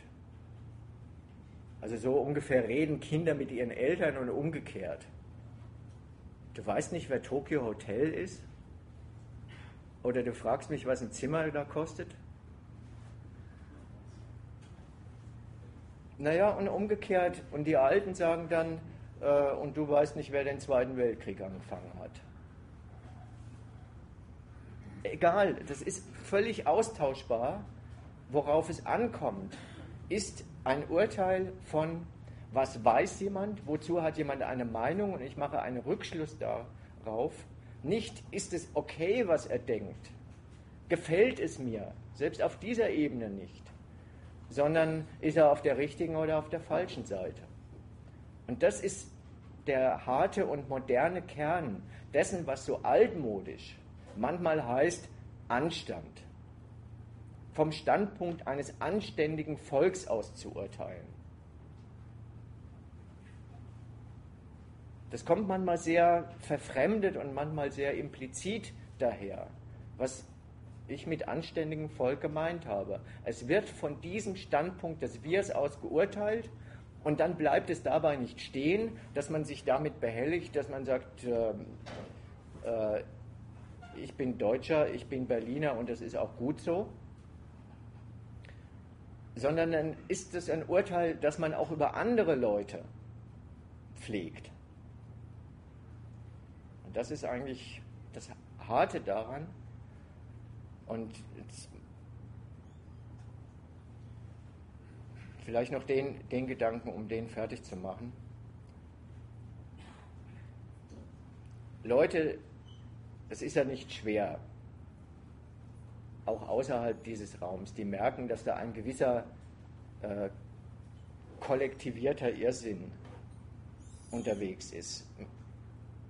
Eben diese, diese Uniformität, worüber und wozu man sich so alles eine Meinung bilden soll. Also zum Beispiel, die sagen, diesen Hype um diesen Eisbären, den finde ich nicht so gut. Oder das ist übertrieben. Oder irgendwie sowas, was von mir aus auch, dann sagt einer, hat er ja recht, was habe ich mit Knut zu tun? Äh, warum soll ich traurig sein, wenn Knut sich umbringt?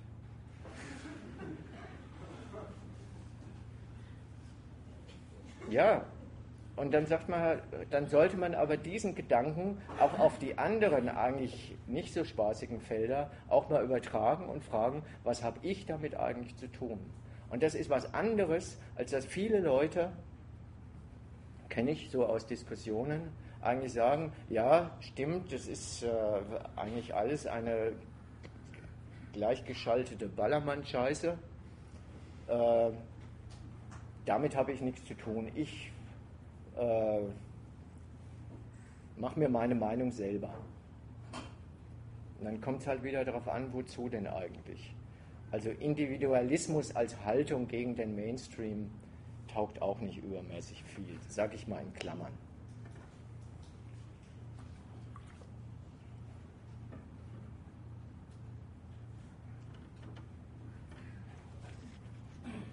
Vielleicht noch, seid denn ihr äh, wollt zu dem bisher Gesagten noch, noch was beitragen? Oder es in Frage stellen, würde ich eigentlich noch ein letzt, hätte ich noch ein letztes Angebot und das ist das, wie mit dem Zusammenschluss zu einem gedachten patriotischen Kollektiv nach innen, das sich an den scheinbar harmlosesten Dingen bewähren und betätigen kann, ein Zusammenschluss nach außen stattfindet, der einerseits der gleichen Logik gehorcht, wo aber diese Moral eigentlich so sehr deutlich ähm, bekennend wird darin, äh, dass es auch was Polemisches an sich hat, wenn einer, egal wie, den Spruch sagt, ich bin stolz, ein Deutscher zu sein, ich bin stolz, ein Berliner zu sein oder ich bin stolz, äh, aus der Eifel zu kommen. In irgendeiner Form, auch wenn es kritisch daherkommt, also in Form dieses Fremdschämens, äh, es ist die gleiche Logik, nur äh, negativ besetzt, dann würde ich noch ein bisschen was vorlesen aus der jüngsten oder, oder aus dieser Griechenhetze, die es in den letzten zwei Jahren gibt, wie da dieses Wir gegen andere Völker gewandt wird und sich diese Logik reproduziert.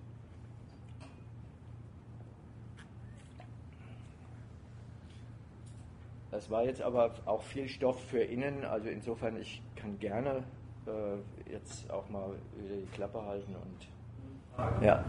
Ist es nicht die gleiche Polemik zu sagen, ich bin nicht stolz, Deutscher zu sein? Also das andere Extrem sozusagen auch diesen Widerspruch in sich ja. ähm, aufkommen zu lassen? Ja, also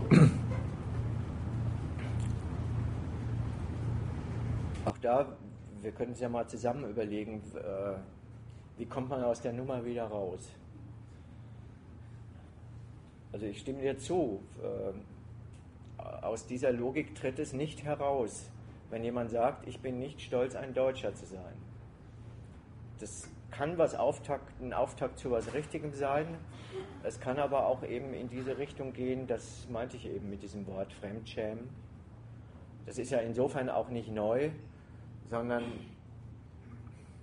ja, denk mal an das, es ist, glaube ich, noch nicht allzu lange her oder es passiert immer noch. Du fährst als Rucksacktourist nach England oder nach Frankreich oder nach Australien und kommst dahin und äh, sprichst irgendwas in, naja, halt mit diesem deutschen Akzent äh, in der anderen Sprache und dann sagen die Heil Hitler. Was tun?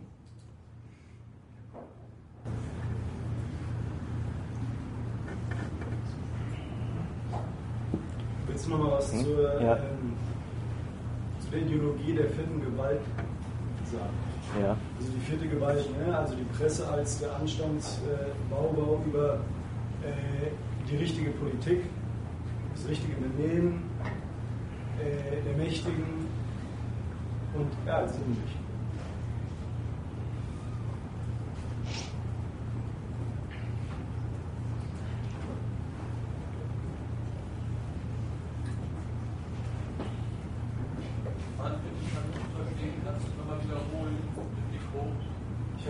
ich habe gesagt, ähm, ob man nochmal was zur äh, der Ideologie der vierten Gewalt sagen kann. Das heißt, Presse als die vierte Gewalt, die das, äh, die das Regierungsgeschäft überwacht, äh, überwachen soll und äh, sozusagen den Vermittler zwischen Volk und Staat spielt. Oder Obrigkeit. Ja. Verstanden? Also es ist die Frage, es ist die Frage gekommen, äh, ich soll mal was zur Ideologie, wie angekündigt, der vierten Gewalt sagen. Die Presse als äh, Vermittler zwischen Volk und Staat, als Sittenwächter über Volk und Staat. Also sie betätigt sich ja in beide Richtungen.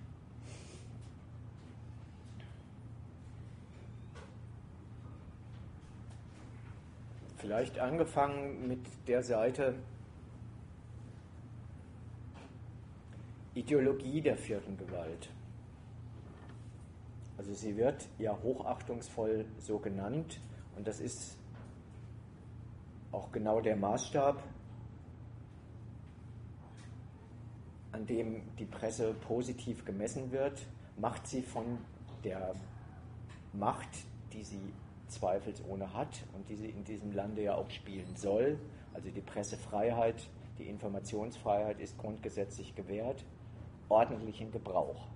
Das war ja sozusagen der Ausgangspunkt dieser aktuellen Skandale und der Vorwurf an die Murdoch-Presse und auch an die Bildzeitung hieß ja Missbrauch. Ideologie der vierten Gewalt. Ich würde erstmal sagen,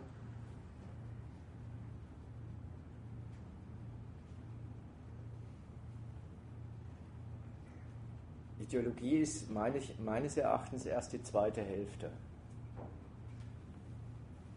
Die erste Hälfte heißt, sie hat tatsächlich eine bestimmte Macht. Allerdings wenn das mit Ideologie gemeint war, würde ich das auch unterschreiben, ist diese vierte Gewalt von anderer Natur als die ersten drei Gewalten. Die ersten drei Gewalten sind Legislative, Exekutive und Judikative, wenn ich mich recht erinnere. heißt das so? Also die gesetzgebende, die ausführende und die rechtsprechende Gewalt diese Instanzen haben tatsächlich Gewalt im Sinne von, sie üben Herrschaft über diejenigen aus, die von ihr betroffen sind.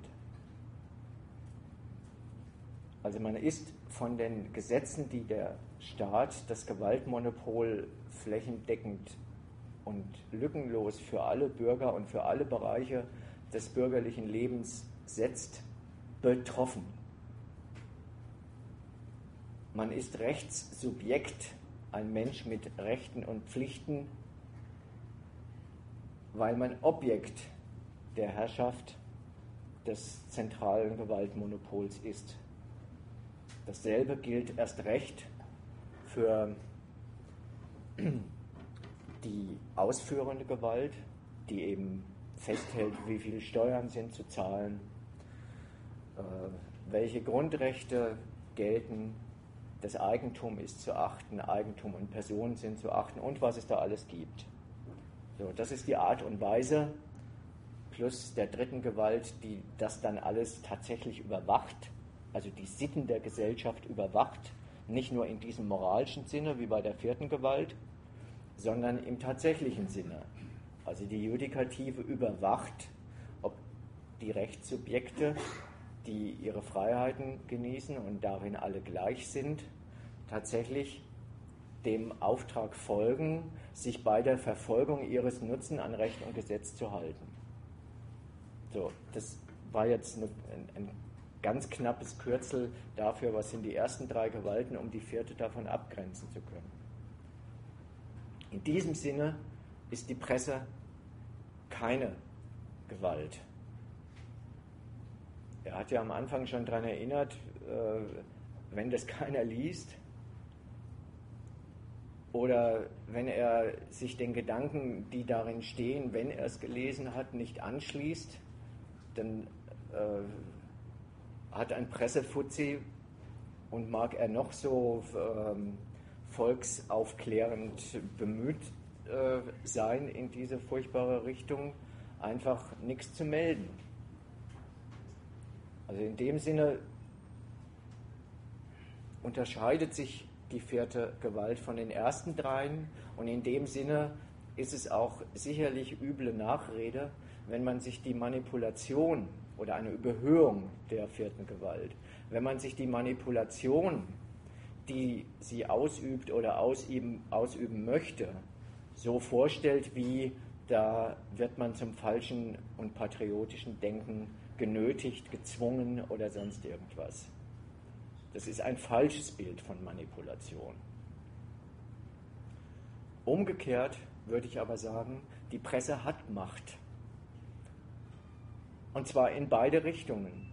Sie hat Macht gegenüber dem Volk, zumindest so weit, dass sie sich nicht nur darum bemüht, sondern die Beispiele des heutigen Abends sollten dafür stehen, sich auch erfolgreich darum bemüht, überhaupt den Stoff, den Inhalt, die Gegenstände des Nachdenkens, des öffentlichen Nachdenkens, des öffentlichen Bewusstseins vorzugeben.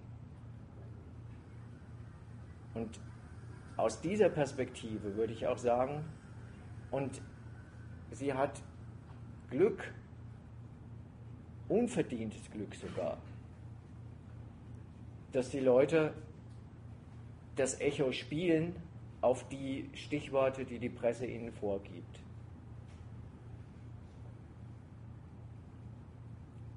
Woher dieser Erfolg der Presse rührt, ist dem Volk gegenüber, steht auf einem anderen Blatt. Das hat eben was damit zu tun, dass sie ein Publikum hat, das moralisch insofern vorgebildet ist, als es zu deren Lebenszielen tatsächlich dazugehört, nicht nur einfach Erfolg, materiellen Erfolg in der Konkurrenz zu haben, zu der sie von den ersten drei Gewalten genötigt sind, sondern dass sie eben diesen ökonomischen, politischen Zwangszusammenhang, in dem sie sich bewegen und bewähren äh, müssen, auch irgendwie zu ihrer Heimat erklären. Sich irgendwie mit ihr identifizieren. Und für diese Identifikation, auf die es den ersten drei Gewalten und der vierten Gewalt allesamt ankommt,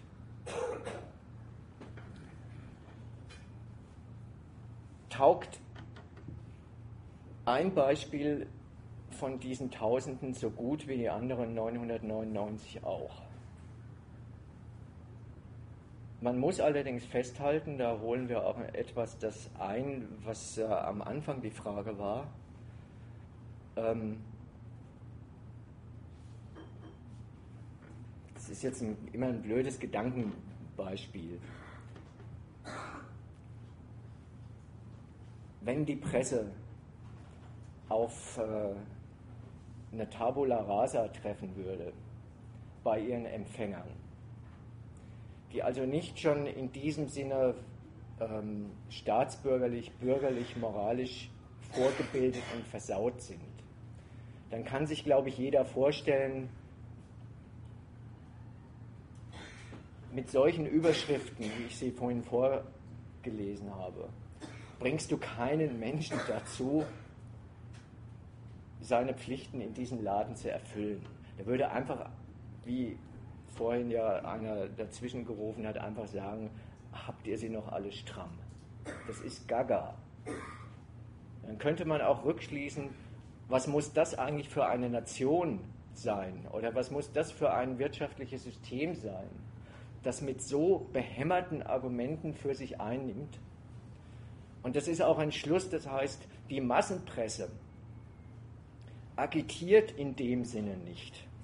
Also wenn man mal Agitation versteht als sie bemüht sich zu überzeugen, es gibt gute Gründe für deinen Arbeitgeber, für den Standort Berlin, für äh, den Sieg deiner Nation in Afghanistan oder im Falklandkrieg äh, äh, zu sein und, und, und, dann wird man feststellen, jedes einzelne dieser Argumente ist zu zerpflücken nach der Seite hin, da wird ein gemeinsamer Nutzen und ein gemeinsamer Erfolg von Regierenden und Regierten vorgetäuscht.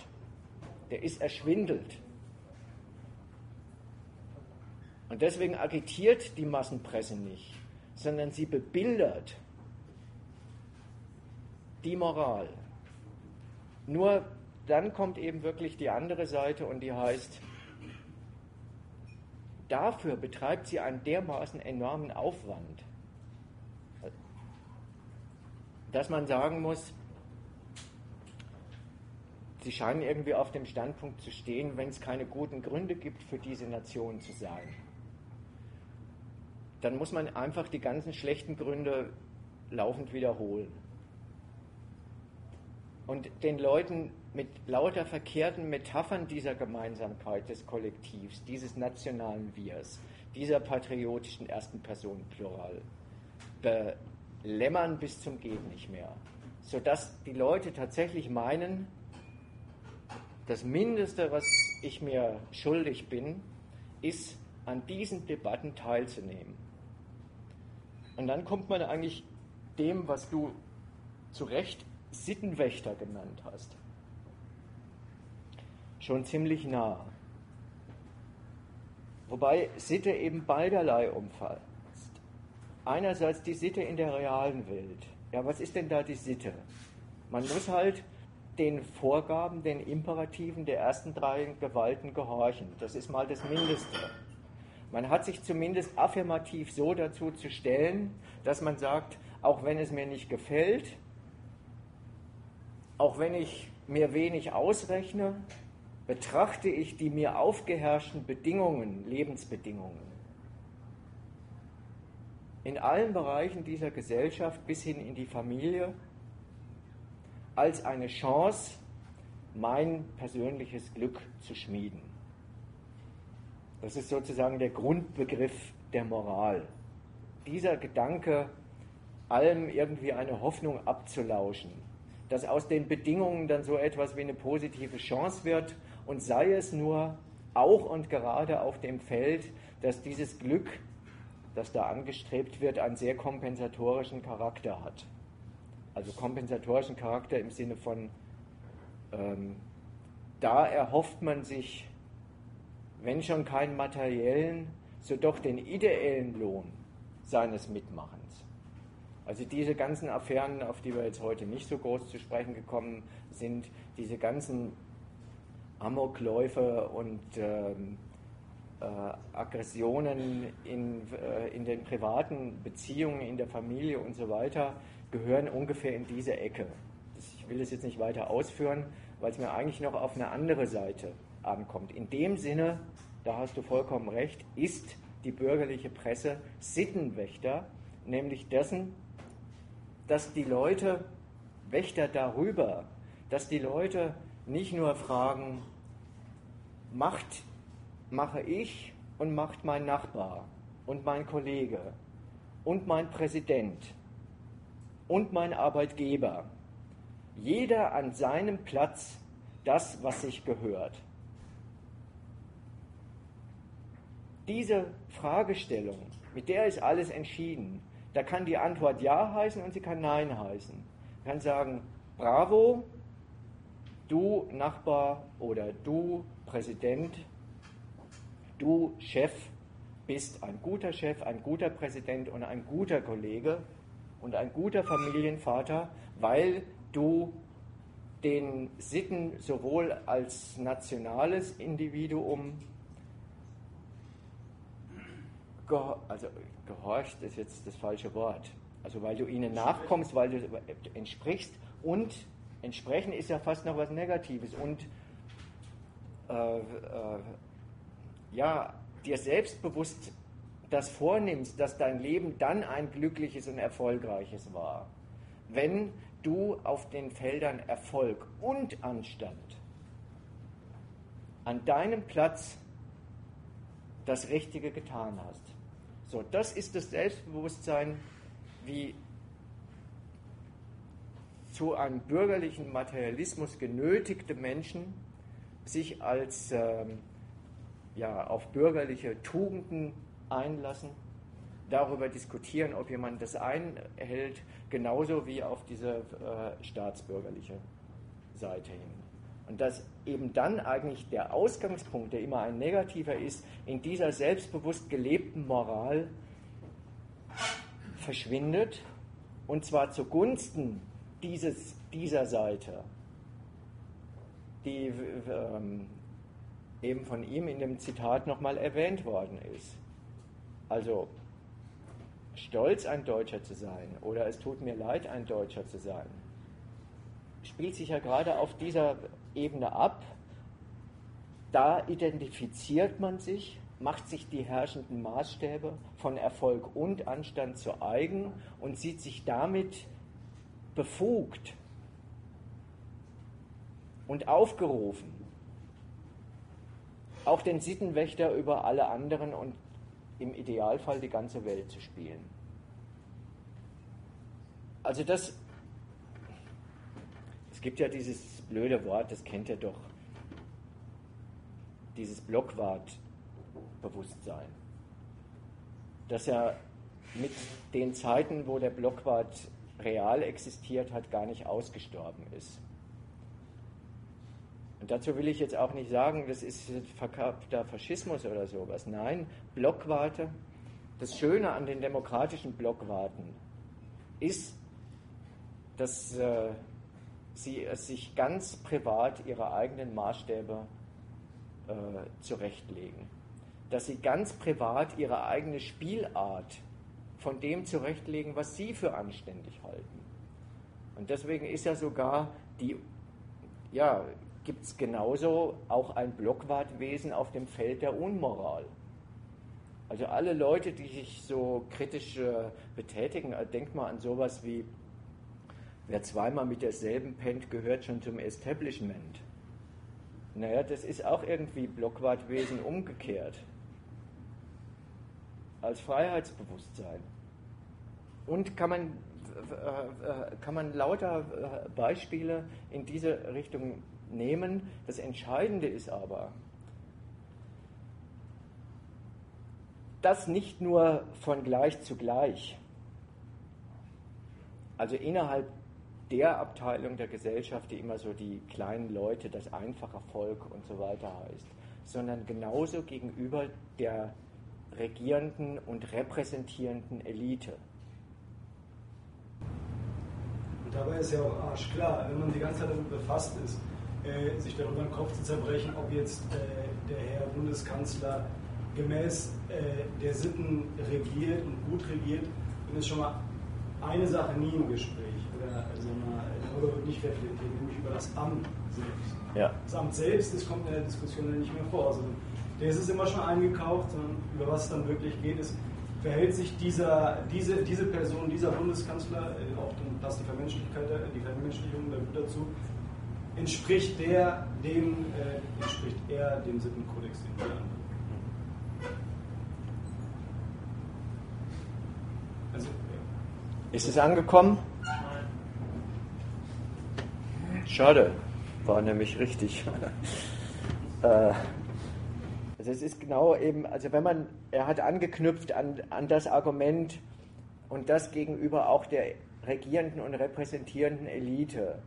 Da ist ihm sofort eingefallen, wenn so eine Kritik geäußert wird oder so ein Maßstab gilt, auch gegenüber den Herrschenden, dann macht man sie in dem Sinne von gleich zu gleich, sagt auch ich, der Untertan, habe zu beurteilen, ob die ihre Sache gut machen.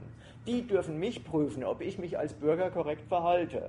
In dem Gegenzug erwerbe ich mir das Recht dafür, die Oberen daran zu messen. Und das hat wirklich mit äh, äh, Faschismus endgültig nichts mehr zu tun. Im, die Oberen daran äh, zu messen, ob sie ihre Sache gut machen. Also der Faschismus oder andere totalitäre Systeme, die äh, den Witz an der Meinungsfreiheit nicht so richtig verstanden haben oder ihn sich nicht leisten können, die verbieten Kritik. Hier ist Kritik erlaubt. Und der wichtige Gedanke, den er gesagt hat, ist, die Kritik an den Personen, gerade in diesem eingebildet Gleichmacherischen, schätzt nicht nur das Amt, sondern misst sie daran, ob die Personen dem guten Amt genügen. Und das ist eigentlich die letzte Seite dieser Bedeutung vierte Gewalt. Da ist ja die gleiche Bildzeitung, die bei so potenziellen äh, Förderungen von Lynchjustiz oder die Bildzeitung steht ja auch ansonsten in dem Ruf, dass sie öfter mal lügt und nicht die Wahrheit sagt und so weiter. In dem Fall war das gesamte Volk bis hin zu den kritischen Intellektuellen, die ansonsten äh, Kai Diekmann, also den Chefredakteur, für äh, einen ganz schlechten Deutschen halten, also für einen unterbelichteten Deutschen halten. In der Affäre Wulff war die ganze Nation plötzlich auf der Seite der Bildzeitung, weil sie galt als, das ist mal die Verteidigerin der Pressefreiheit. Also wer es nicht schon wieder vergessen hat, da gab es diesen Anruf auf, der, auf dem Anrufbeantworter und äh, da hat der Wulf der Bildzeitung den Krieg erklärt. Ist ganz klar, wie er drauf gekommen ist, seine Person und er dachte halt auch untrennbar damit verknüpft, das Amt des Bundespräsidenten, des obersten Repräsentanten wird in den Schmutz äh, gezogen. Der weiß ohne jeden Begriff, wofür eine Massenpresse da zu sein hat, nämlich nicht um die Herrschenden zu kritisieren, sondern um äh, den, den Beifall, den Wohl, das wohlwollende Betrachten des Volks gegenüber seinen Oberen äh, zu pflegen und so weiter. Und der war halt einfach fürchterlich enttäuscht über die Bildzeitung, dass, es, dass sie ihrer Aufgabe nicht gerecht wird. Statt den Herrschenden, den höchsten Deutschen anzubeten, hat sie ihn fertig gemacht und seinen Ruf beschädigt. So, darüber ist der Mann ausgerastet und hat eigentlich auf seine Weise ohne lange Analyse deutlich gemacht, dass eine Masse, Massenpresse eine freie Jubelveranstaltung zu sein hat. Was er dabei unterschlagen hat, ist genau die Geschichte, auf die du hingewiesen hast. Das Staatstragende an einer Kritik an einer Person ist eben genau das, dass das Amt vor seinen unwürdigen Repräsentanten in Schutz genommen wird. Und so der Patriotismus gepflegt wird, indem man auf die Person eindrischt und damit das Amt vor Kritik, gegen Kritik immunisiert. Das ist eben der ganz einfache Gedanke, wenn auch gegenüber den Herrschenden gesagt wird, der soll seine Sache gut machen, dann soll er eben seine Sache gut machen. Und das ist in dem Fall das Regieren und das Repräsentieren beim Bundespräsidenten, sodass auch das war eine Zeit lang äh, auf allen Leserbriefspalten und auf allen Facebook-Eintragungen äh, äh, ein Hauptthema. Leute haben gesagt, ich wandere aus wegen Wulf. Ich halte es nicht mehr aus, von so einer Pfeife äh, äh, regiert zu werden. Ich halte das nicht aus. Ja, dann wird es schon wieder weniger lachhaft, dass mir mein, mein Dienst nicht dadurch entgolten wird, dass ich einen Präsidenten habe, der gerade in diesen schweren Zeiten der Krise auch ein bisschen in Sack und Asche geht und nicht so, so offen mit äh, den Reichmannssäcken bündelt. Was ansonsten ein Ausweis für die Güte von Politik ist, sie können gut mit der Wirtschaft, ist halt bei einem Repräsentanten, wenn er nicht mehr Ministerpräsident oder Kanzler ist, ein Malus. Das sind halt so die internen Widersprüche. Und auf die Ausgangsfrage bezogen, das ist keine Ideologie über die vierte Gewalt. Dass sie die Macht hat über Aufstieg und Fall von Personen, von Amtsträgern in Politik, in Wirtschaft und dem ganzen Kulturüberbau zu sorgen. Deswegen ist jeder Politiker darauf angewiesen, dass die Volksblätter ihm wohlgesonnen sind, dass er eine gute Presse hat. Das hat ja auch jahrzehntelang zwischen Wulf und Bildzeitung gut funktioniert. In dem Moment, wo da ein, danke, wo da ein, ein Riss durch die Elite geht, wo die einen meinen, der füllt sein Amt gut aus, die anderen sagen, er füllt es nicht auf, äh, gut aus, dann ist erstmal offene Konkurrenz und man muss sagen, diese Konkurrenz ist so lange zu gewinnen, also jetzt nur innerhalb der Politikerriege selbst, wo er die Massenpresse hinter sich hat. Also heißt es, die Macht der Presse, gerade weil sie so staatstragend agiert und das ihr Selbstbewusstsein ist und sie die Massen dafür gewinnen will und Politbarometer macht und Politiker als Sympathen und als Unsympathen darstellt. Gerade in dem Maße, wie ihr das gelingt und das ihr Geschäft ist, verfügt sie auch über die Macht, Karrieren zu zerstören, die sie mitgestiftet hat.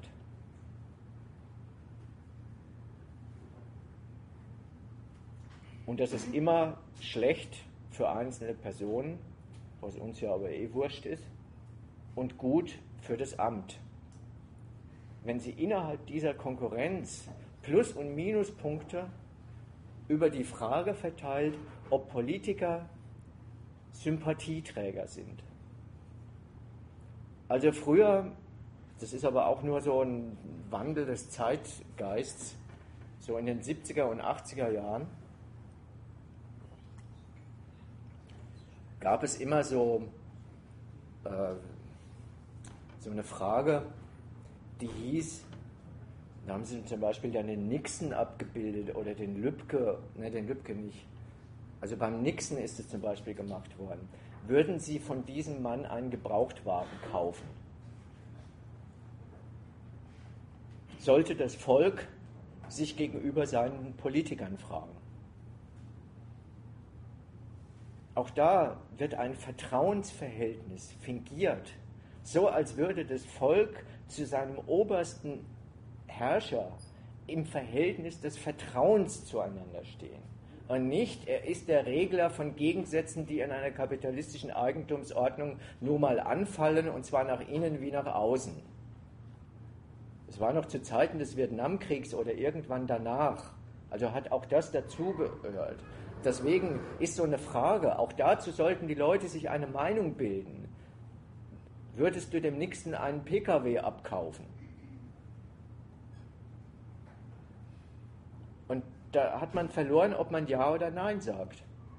Weil man betätigt sich als einer, der von vertrauenswürdigen und glaubwürdigen, heißt es dann heutzutage, Personen regiert werden will. Und wenn er zustimmt, dass es Vertrauens, dass diese Person sein Vertrauen verdient, dann entfällt sozusagen über diese Frage, über diese Einbildung, es wäre ein quasi Vertrauensverhältnis, das nur gut geregelt äh, sein muss, jeder Gegensatz, der in der Herrschaft zu oben enthalten ist. Das gleiche auf der Ebene äh, von Kapital und Arbeit. Das ist genau die gleiche äh, Logik. Wo das stattfindet und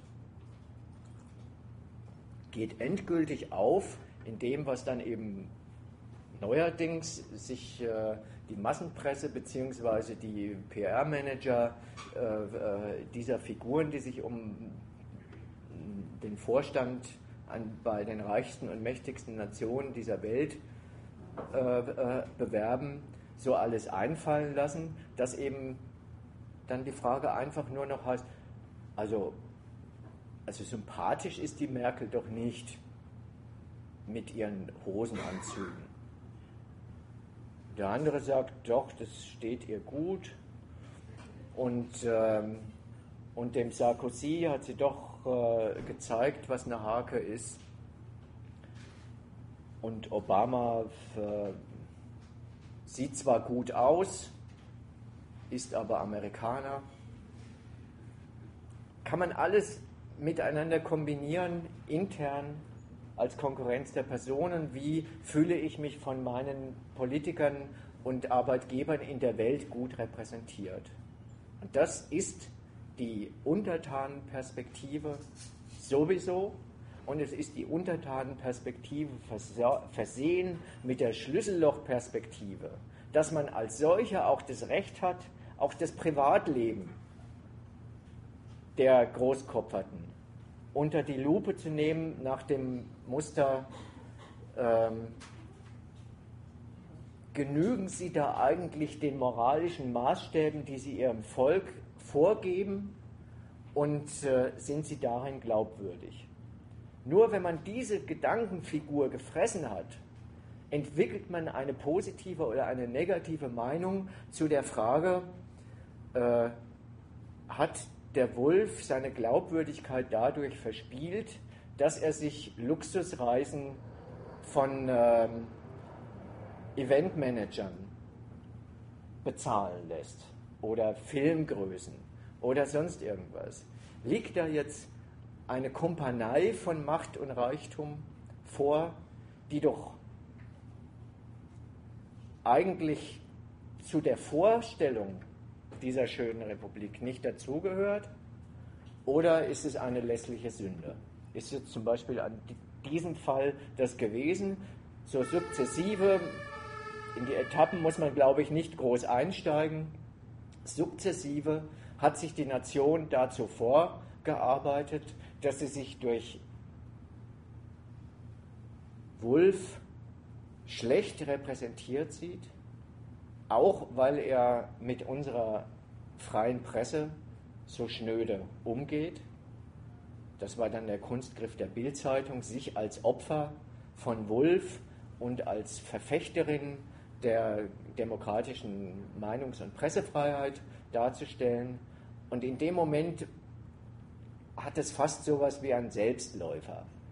Dann bleibt nämlich am Schluss nur noch übrig, dass man als Entscheidungskriterium für die Frage, ist Wulf noch tragbar oder nicht, eigentlich die machtvoll forcierte Mehrheitsmeinung auf seiner Seite hat. Das war bei Gutenberg so, das war bei Wulf so und allen vergleichbaren äh, Fällen. In dem Sinne hat die Massenpresse eine Macht bei der Erzeugung des schönen Scheins um die eigenen Herrscher und äh, Wirtschaftskapitäne. Der schöne Schein findet immer auf dem falschen Feld statt, nämlich eigentlich auf dem der Moral. Und die Verknüpfung ist eigentlich genau das Wesentliche. Und dann kommen so Fragen zustande, wie sie auch immer fast personenunabhängig als Standardfrage in jeder Massenpresse vorkommen. Äh, das, das sind dann äh, so Fassungen, die heißen äh, Macht Geld oder Macht Macht sexy. Das kann man bei auf Zuckerberg anwenden. Das kann man auf Mündefering anwenden. Und naja, halt immer, wenn irgendwelche so eher älteren Herrschaften sich äh, junge Damen angeln, wo das Volk sich fragt, was finden die eigentlich an dem? Und dann kannst du eine kritische Meinung äußern und sagen, die will ja bloß sein Geld oder seine Macht. Und die anderen sagen, naja, so wie eben die rhetorische Frage gar nicht so rhetorisch gemeint ist, Erfolg und Anstand, wie auch immer man es buchstabiert. Bei den Großkopferten ist es halt Macht und Reichtum, machen attraktiv, machen persönlich attraktiv. Und schon wieder hat man einen Beleg für das, was ja eigentlich so die These der Veranstaltung ist, zu sagen, gerade über diese sachfremde, dieses sachfremde Vermenschlichen, das private Hochhalten, werden, werden die Ämter und die Personen in dieser Klassengesellschaft und ihrer Geschäftsordnung geadelt, werden sie angebetet. Und die schönste Form der Anbetung ist, über einen Politiker zu sagen, dass man ihn nicht mehr sexy findet. Und deswegen lieber einem gehorcht und ihn bewundert, der entweder die gleichen Attribute besser erfüllt oder sich dann doch auf die äh, Seite schlägt, dass irgendjemand meint, sexy ist er zwar, aber versteht von Wirtschaft nichts. Das gibt es ja auch. Also die schönste Form der Anbetung ist die Kritik an Personen, dass sie den allgemein gültigen Maßstäben von Erfolg an Anstand, jeder an seinem Platz, nicht entsprechen. Für diese Leistung wirbt die Massenpresse und diesen Schuh ziehen sich die Leute, deren, wie Manipulationstheoretiker so gerne sagen, Herzen und Hirne umworben äh, werden, auch tatsächlich an. Gibt es weitere Überlegungen? Ja. Einfach sagen. Ich, ich sehe in die Richtung nichts, weil das hier so blendet.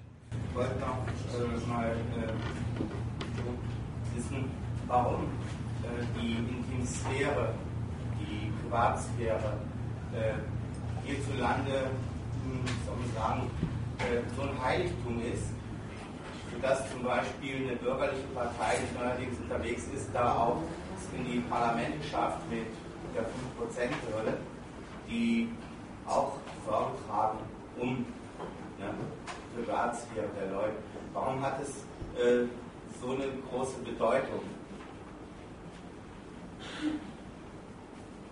Und die Massenpresse wird doch auch häufig daran kritisiert von in Anführungszeichen Leuten, die wieder in Anführungszeichen seriöse äh, Machwerke wie die Frankfurter Allgemeine oder die Süddeutsche und Scheiß lesen, äh, dass die eben äh, ja, äh, da rabattentrampelerisch unterwegs sind und die Etikette äh, äh, vermissen lassen des sogenannten guten, seriösen Journalismus, indem sie eben die intimen Sphäre äh, ja, häufig ja, verletzen. Habe es nicht so ganz verstanden, kannst du nochmal die Frage? Also, warum diese Intimsphäre doch von so einer großen äh, Bedeutung ist. Also das sind eigentlich, Zusammenhang, verletzt werden kann von denen. das sind eigentlich zwei Fragen. Ich sage es nochmal für die anderen, falls die das da hinten nicht gehört haben. Das eine ist, warum hat die Intimsphäre in dieser Gesellschaft eine so große Bedeutung, sodass jetzt unter der Überschrift äh, Wahrung der Intimsphäre, wozu auch die ganzen Daten des Bürgers gehören, eben eine bürgerliche Partei, die Piraten sind wohl gemeint, den Einzug in die Parlamente geschafft hat. Und das Zweite ist äh, die Frage gewesen nach ähm, ja, so dieser Kritik, die eigentlich die sogenannten seriösen Blätter wie FAZ oder liberale Zeitung oder die Süddeutsche, also eben die ganzen seriösen Blätter, hinter denen ein kluger Kopf steckt, die die anderen Zeitungen gerade unter diesem Titel einmischen in die Intimsphäre und keine Achtung vor den Persönlichkeitsrechten, die jemand dabei hat, warum das eigentlich so ein Kampftitel ist von denen. Das letzte ist, glaube ich, relativ schnell beantwortet. Da muss man, also würde ich zumindest als erstes sagen, äh, das spielt sich auf einer sehr abgeleiteten und äh, fiktiven Ebene ab. Das beste Beispiel dafür ist,